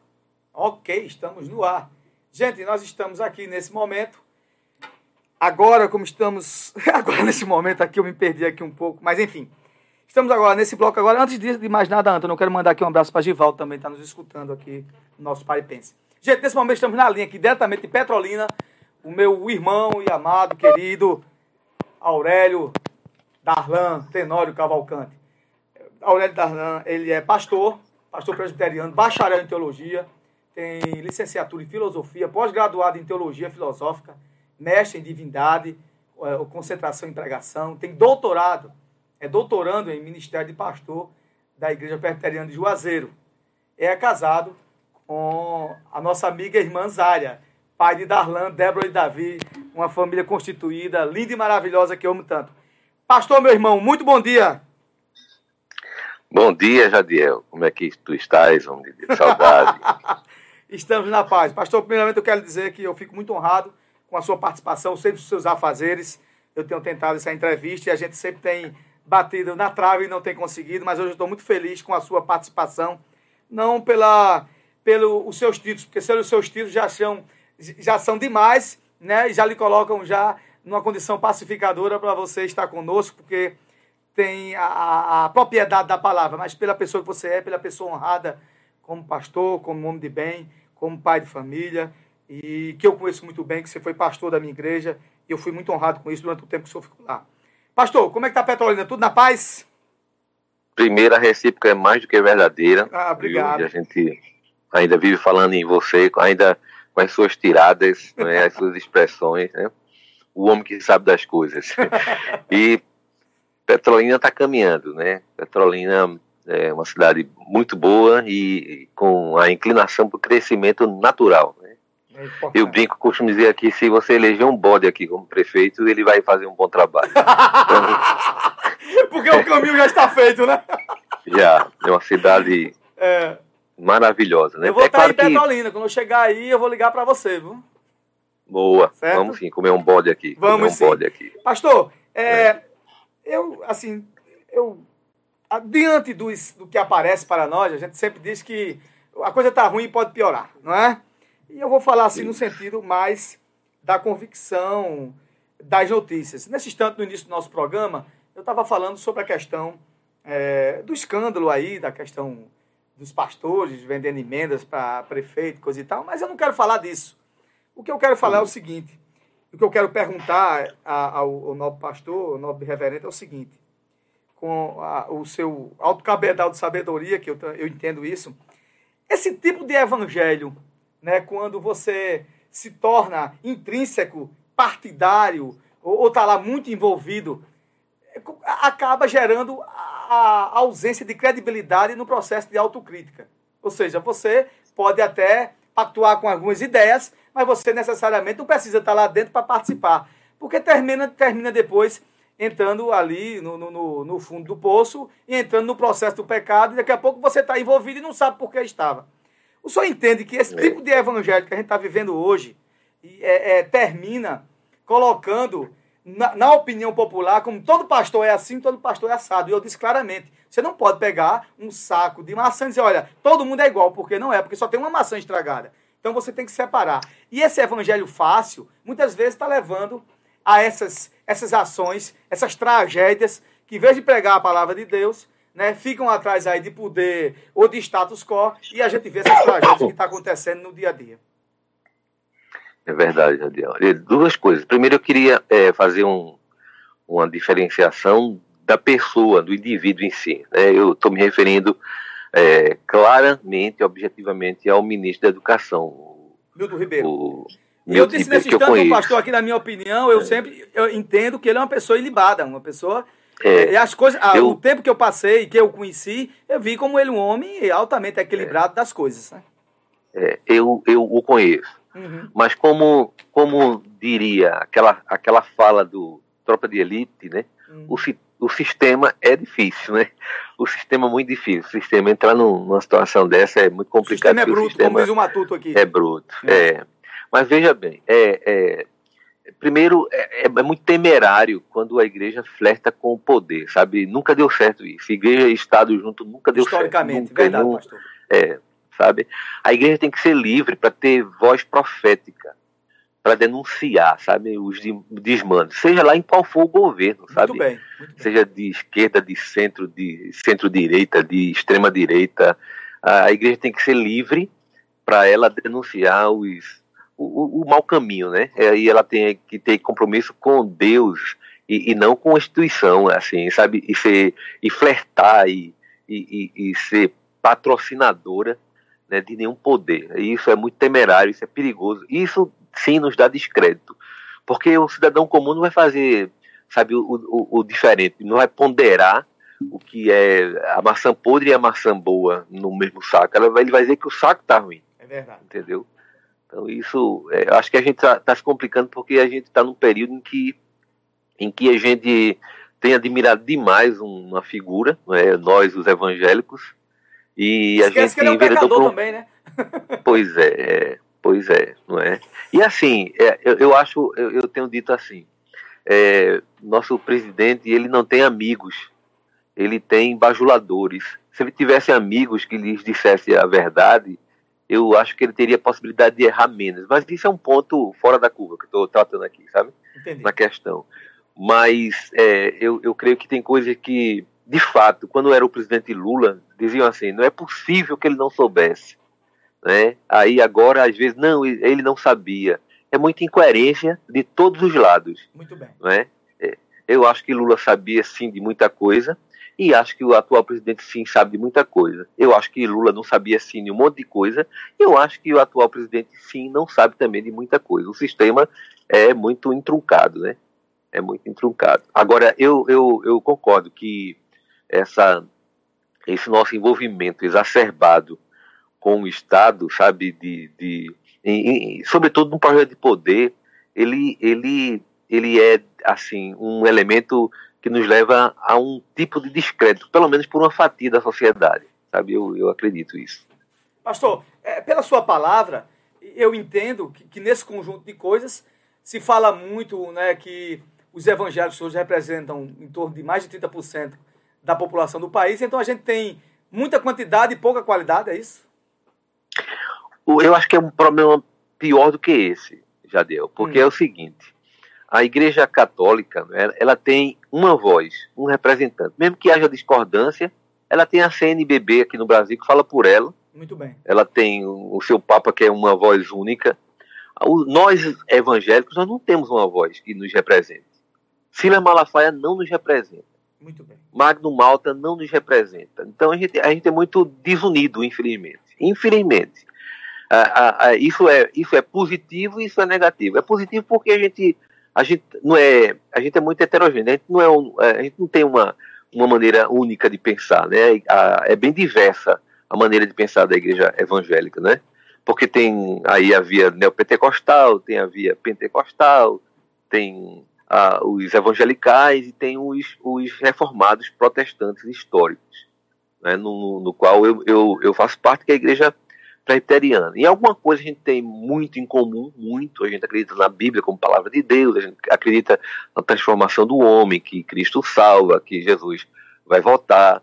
Mas a gente tem um monte de coisa que pensa muito diferente, muito diferente. Então, a gente não tem uma voz é, uníssona que nos represente.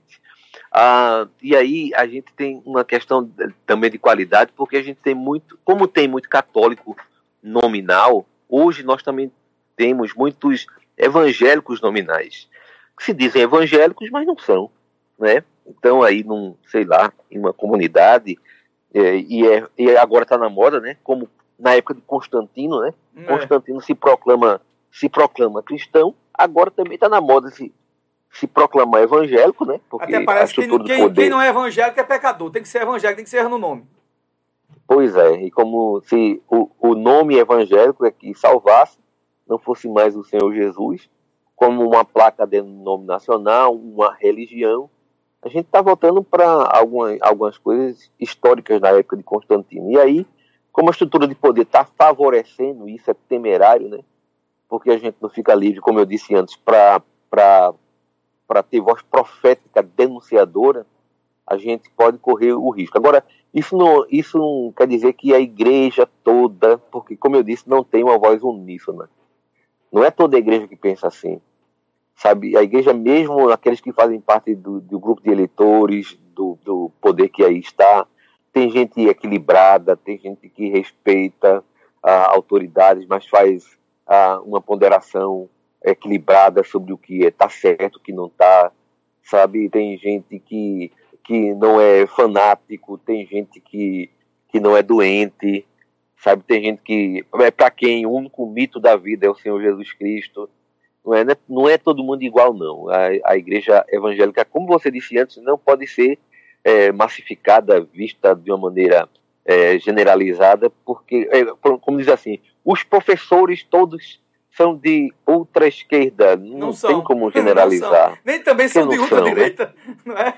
É, todo universitário fuma maconha. É mentira também. Sabe? Então, é, é, sabe? É, e aí, essa, esse, qualquer, qualquer extremo, sabe? É, tá é fadado danoso. a, ao engano. É, exatamente. Né? Ô, ao pastor, equívoco. Ne- ne- Nessa concepção de raciocínio seu, tem um ditado que diz assim: quando os bons não falam, o mal cresce. A igreja verdadeira, por que, que ela silencia? Que prega o verdadeiro É, eu creio- evangelho. Não poderia ter, ter uma, uma palavra assim, diz, olha, vocês não nos representam. Porque é, é, É. e dá, muitas vezes dá a entender que está todo mundo num saco só. Muitas vezes eu acho o seguinte, olha, eu não represento isso. E eu acho que muitas vezes as igrejas reformadas, que tratam realmente do evangelho, os pentecostais que são sérios também, não se colocam na posição de dizer, assim, não, isso não nos representa. É, eu, vou, eu vou citar dois nomes em dois extremos diferentes, para você ter uma ideia. Nomes de, de projeção nacional. O primeiro é o reverendo Augusto Nicodemos, de posicionamento mais à direita. É, ele é o vice-presidente do Supremo Conselho da Igreja Presbiteriana do Brasil. Se você ver o pronunciamento dele a respeito de política, ele vai fazer um diferenciamento, um uma, uma equidistância da igreja, exatamente para, estando livre, Ele apontar um pode bom fazer caminho. autocrítica. É, e aí ele, ele, vai, ele vai falar que na igreja não tem que ser tudo política, né? Na igreja a gente, é, a gente é cidadão, por isso a gente é político, mas que a igreja tem uma outra agenda a cumprir também. Ela não pode é, flertar com, com essa estrutura de poder como se fosse a única coisa a se fazer. Então, e, e ele faz, fala isso com muita propriedade, ele foi chanceler já de universidade, ele não é um homem apenas do campo religioso, mas é um homem de uma, é uma figura sabe, é, proeminente, muito sábio e muito equilibrado, um homem admirável, o reverendo Augusto Nicodemos. Do outro lado, mas esse é mais à direita, do outro lado, eu vou citar, e você pode até pesquisar aí, é um pastor de São Paulo, de uma comunidade muito crescente, que é o Ed René Kivitz. Conheço. Que a voz dele, pronto, a voz dele é, é absolutamente diferenciada, sabe, dessa tendência do, do flerte ao poder. Não é? é um homem que tem paixão pelo social, é um homem que, inclusive, é, às vezes muito apedrejado, não se entende muito o que ele diz, não é? Então, eu estou citando aí, e não estou defendendo nenhum nem, nem outro, nem se eu fosse defender, é, se eu fosse defender, seria o reverendo Augusto Nicodemos, que conheço pessoalmente e admiro, né? Não conheço pessoalmente o Ed Nekiewicz, mas eu estou dizendo assim, dois extremos, eu não estou é, sendo advogado em nenhum dos dois, mas dois, dois é, extremos, um, um mais à direita, um mais à esquerda, que não tem uma posição é, massificada, é, é porque, é, Jaziel, Jadiel, com essa, esse advento da internet, o brasileiro ficou muito esquisito. O mundo, na verdade, mas estou falando de brasileiro, né? É verdade. Porque não é, é porque é assim, ó, na época de, de Copa do Mundo, todo brasileiro ele se torna aí um expert em futebol. Todo mundo é técnico em futebol, sabe, sabe escalar a seleção, é. sabe quem deve jogar, quem não deve jogar. Em época de política, todo mundo é pós-doctor em, é em ciência política. política. Pronto, todo mundo. Né, essa, né, agora na época da, dessa, desse conflito, da Rússia, né? É. É, todo mundo agora é, é pós-doctor em, em geopolítica. É todo mundo sabe é. tudo a respeito de todo. Então, é muita opinião, né? E, e assim, e, e, o que me espanta é o, o, o, exagero, sabe? É o extremo, sabe? Que, que, que, que o contorno ao extremo que se toma, sabe? é um exagero e um extremo muito grande. As pessoas são muito passionais, parecem que se conhecem uns aos outros a vida toda e se ama, se ama, sabe, demasiadamente e também quando se odeia, se odeia e se, se rompe as amizades. É, você vê no cenário político quem defendia agora agora é, é, não defende mais, quem era historicamente inimigo, para não, não pensar que eu sou extrema esquerda, deixa eu fazer uma crítica, né? Aí, quem, quem imaginaria, né? Que, que o, o picolé de chuchu ia estar tá se unindo a Lula numa candidatura, né? Quem imaginaria, né? Não é? É verdade. Né? Não é? é aquela coisa assim, os opostos se atraem, né? Pois é, é. Ô, ô, pastor. Mas do outro lado, do é. outro lado também, né? Claro, claro. que a direita ia estar quem, usando quem, o Centrão e sendo usada pelo que, Centrão, né? Que o próprio Bolsonaro ia estar agarrado com o Valdemar da Costa Neto, né? E com o Centrão. Pois é. Né? Pois é, vai por aí. é isso aí. Então há, há, há estran... estranhices em todos os lados, né? É muito esquisito. E, é. e aí o povo mata e morre por isso, eu não entendo isso. E eles estão né? lá dando risada em seus altos banquetes e cabedais. É, e aí você sabe, já trabalhou por lá, é, tem coisas que a gente, a gente imagina, mas você conviveu com esse pessoal. A gente sabe, sabe, de direitinho. tudo, pastor. É, sabe direitinho como é. é né? Colocam Essas a massa para brigar e nos bastidores estão é. tudo lá, dando um beijo na boca e tudo mais. Pastor, é uma, uma, uma, pergunta aqui. Tá linda a, a, nossa entrevista, a gente tá bombando aqui na internet. E eu quero dizer que você vai a, a, comparecer mais vezes aqui no nosso Paripense, viu? Tá perfeito, honra, pastor, perfeito. Honra. Pastor, uma última pergunta. E aí a gente vai para o lado mais, é, eu digo assim, de Cristo e do seu verdadeiro evangelho. Veja só, o que é que diz? Quando se falava de imposto, Jesus, Jesus disse o seguinte: Jesus não apregoou, ninguém ia em contra governo. Olha, dá a César o que é de César e dá a Deus o que é de Deus. Aí depois Jesus disse assim: Olha, eu não sou os religiosos. Os religiosos é que destroem a palavra de Deus. Eu acho que a gente está é. vivendo o evangelho de Cristo todo dia e, e, e esse pessoal aí, pastor, tá lendo a Bíblia de trás para frente, ou senão bambrosiano, né? Porque não entende nada, fala tudo e não pratica nada. É verdade. É. é? é. é o, o, o, grande problema é, é isso? É a, é a mistura, é a confusão que se faz entre religiosidade, que sempre foi danosa, com uma espiritualidade cristocêntrica. O que Cristo trouxe, você lembra que tem uma figura né, antiga que ele dizia que seguir Jesus é o mais fascinante projeto de vida. Com esse Lembra demais, disso, né? Caio Fábio, de Araújo É, Filho. exatamente. é. Então, a, a proposta era, é essa, é seguir Jesus Cristo, e não uma religião, sabe, como uma instituição, porque é, é esse tipo de coisa que, que traz muito equívoco, é em nome desse tipo de coisa que se matou, é em nome desse tipo de coisa que se mata até hoje, é em nome desse tipo de coisa que se torna extremo. Quando Jesus esteve aqui, ele não tinha nada, a, ele não teve nada a ver com essa religião que aí estava, nada. Ele não teve a ver com os fariseus, com os saduceus, sabe, com os sacerdotes da época. Ele trouxe, na verdade, foi um projeto de vida, de espiritualidade, sabe, voltada para Deus, em simplicidade. É Constantino é quem deu esse apogeu à igreja, sabe, essa essa visão, sabe, é, é, quase que divinizar. Você estava falando na Europa aí, e eu me lembrando que o europeu é, é o novo romano. Na verdade, eu, eu, ouvi uma entrevista sobre isso, uma, é, uma, uma doutora que tem expertise ah, em estudos históricos de, de, de, de povos. O europeu hoje é o romano antigo.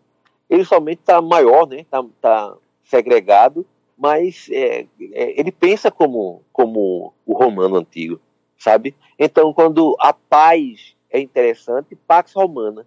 É. Quando a expansão é interessante, expansionismo, Muito bem. conquistas. Perfeito. Mas eles se, não é, eles se valem, eles, eles se aceitam, sabe? É, é porque a, a- quando a gente fala de anticristo, né, a, a visão histórica reformada, que é o amilenismo, entende que Cristo está voltando desde que foi, né? Que essa questão da, de nós, é, é, é, seres humanos, é que a gente é escravo ao ao cronos, ao tempo cronológico, e o Senhor se move no tempo kairos, no kairos de Deus.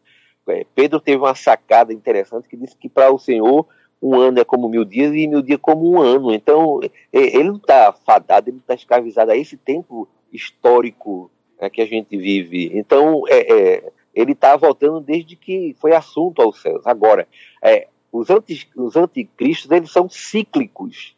Então, muita gente aí, né, um dia desse aí, estava numa entrevista, é, o Putin, falando um texto fora de contexto, né, é, que, que ah, o maior amor é aquele de dar a vida pelos, pelos irmãos. Sinceramente, é, usar um texto fora de contexto para uma tragédia dessa é temerário também, sabe? É, é, é aquela coisa, né?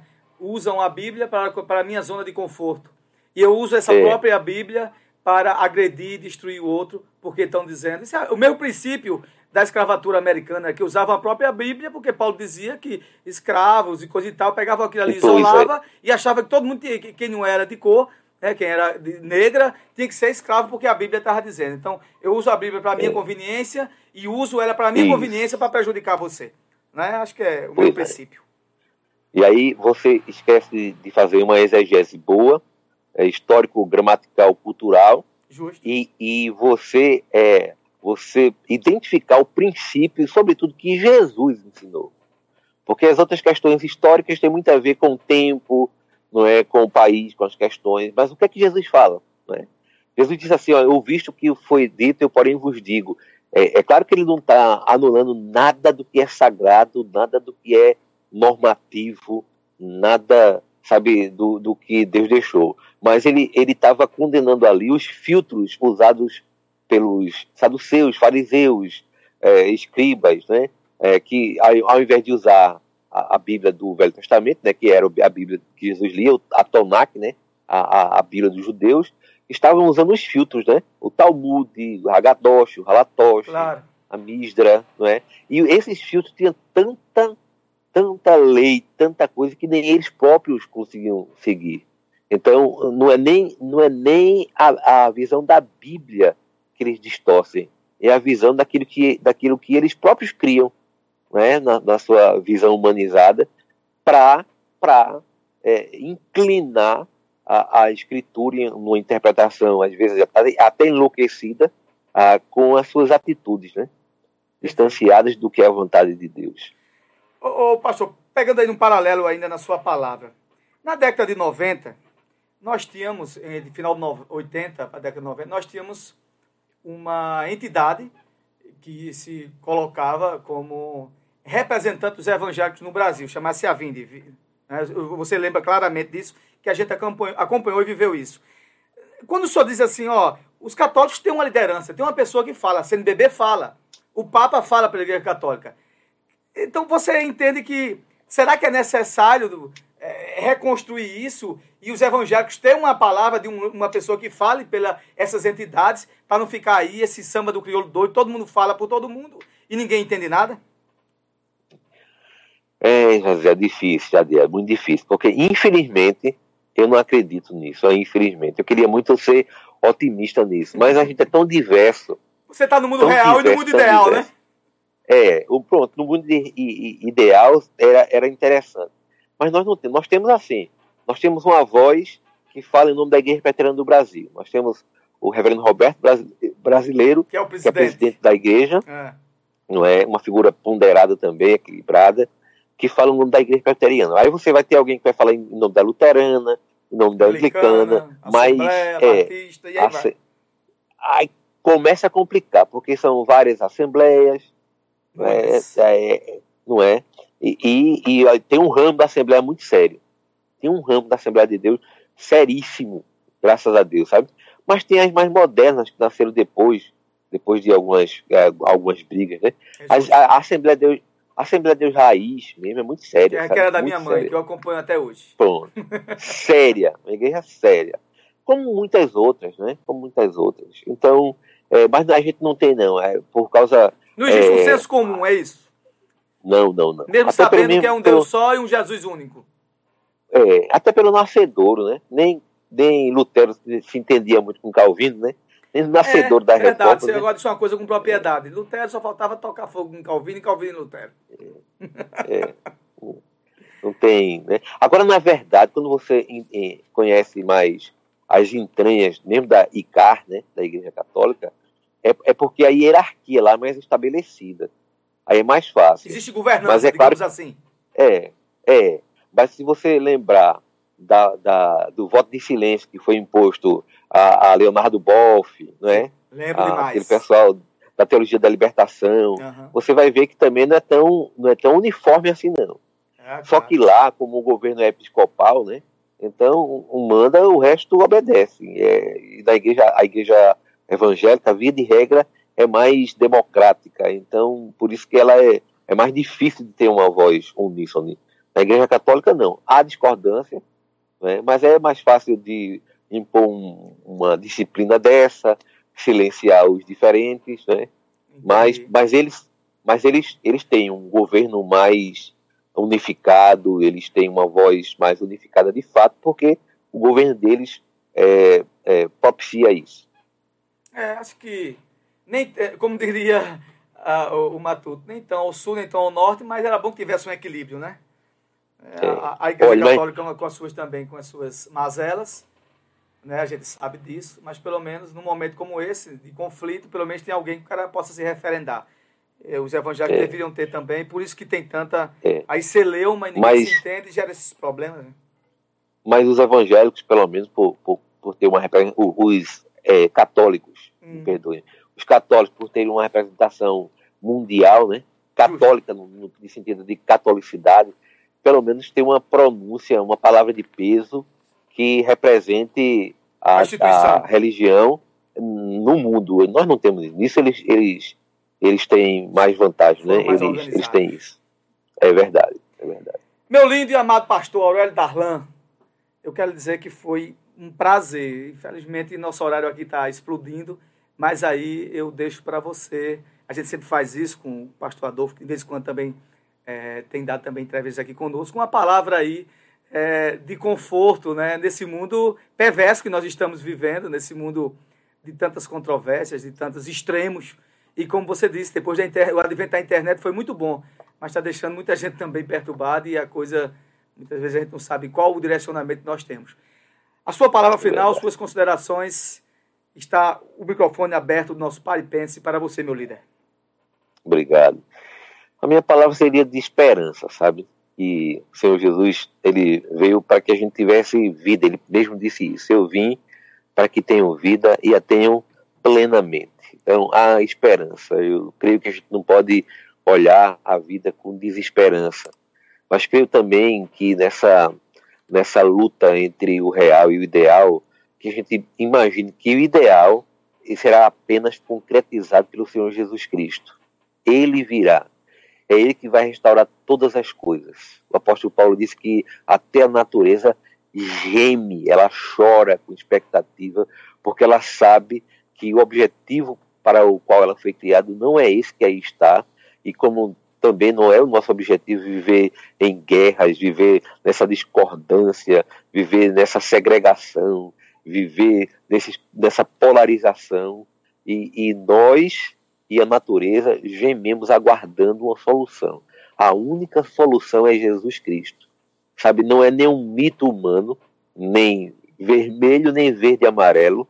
A única solução é a pessoa bendita do Senhor Jesus Cristo. Ele é quem salva, ele é quem consola, sabe? Ele é quem dará uh, nova ordem a todas as coisas e, acredite ou não, ele vai voltar. Meu pastor, muito obrigado. Deus lhe abençoe. E até a próxima semana, se Deus quiser, se você tiver um tempinho aí. Tudo de bom para o amigo, ah, sua família. Deus abençoe. E a gente se vê. Estivemos aí ao vivo agora com o nosso pastor Aurélio Darlan. Darlan que é bacharel em teologia, filosofia, pós-graduado em teologia filosófica e doutor em ministério pastoral. Muito obrigado, meu pastor. Nós estamos no Pare Pense, o programa que leva para você mais informação para formar a sua opinião. A gente vai para um bloco musical e volta para nos despedirmos. Já chegou no horário, meu líder. Vamos lá, meu irmão.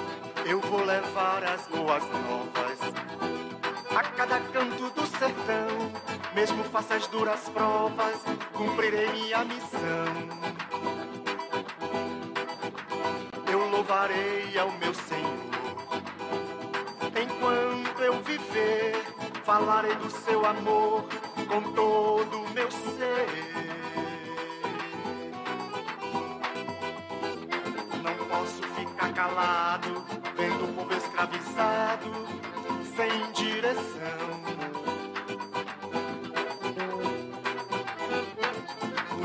para falar e em Jesus profetizar libertação.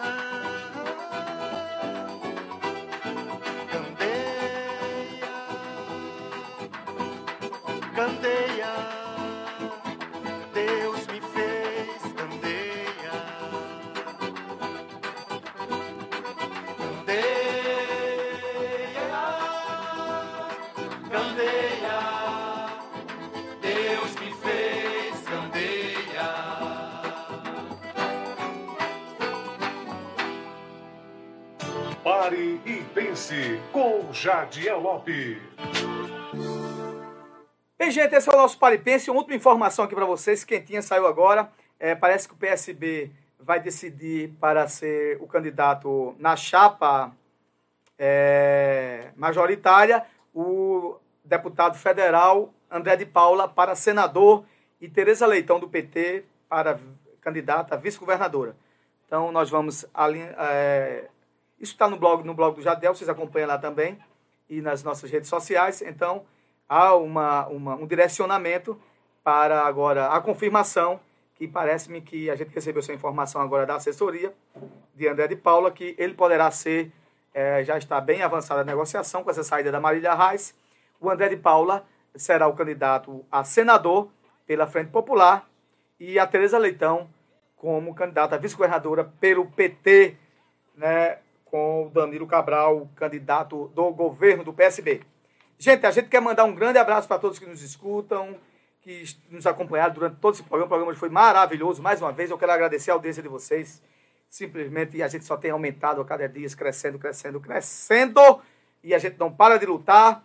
E esse é o Pare e Pense, o programa que leva para você mais informação para formar a sua opinião. Um grande abraço para vocês. Deixa eu ver se falta mais alguma informação. Oi? Aham. que eu quero fazer. Na verdade, duas. Tu ganhou o jogo do bicho? Ah, da Mega Sena? ah, a gente tá aqui, nosso amigo aqui da Tecla Antônio, aqui com o nosso galego. Mandei jogar na Mega Sena, pegou jogou no jogo do bicho. Perdeu também, até no jogo do bicho. Bicho, nem no jogo do bicho vocês estão se vindo. Vê se joga na Mega Sena é, hoje de novo, que tá parecendo 90 milhões, né? Gente, muito obrigado. Deus abençoe a todos, todos, todos. E até o próximo sábado, se Deus quiser, no nosso Pare Pense. Um abraço. E saiba, se você não se importa com ninguém, um dia ninguém vai se importar com você. aquele que promove a poluição, aos donos do dinheiro e a quem nos devora, aos ratos e gatunos de toda a nação.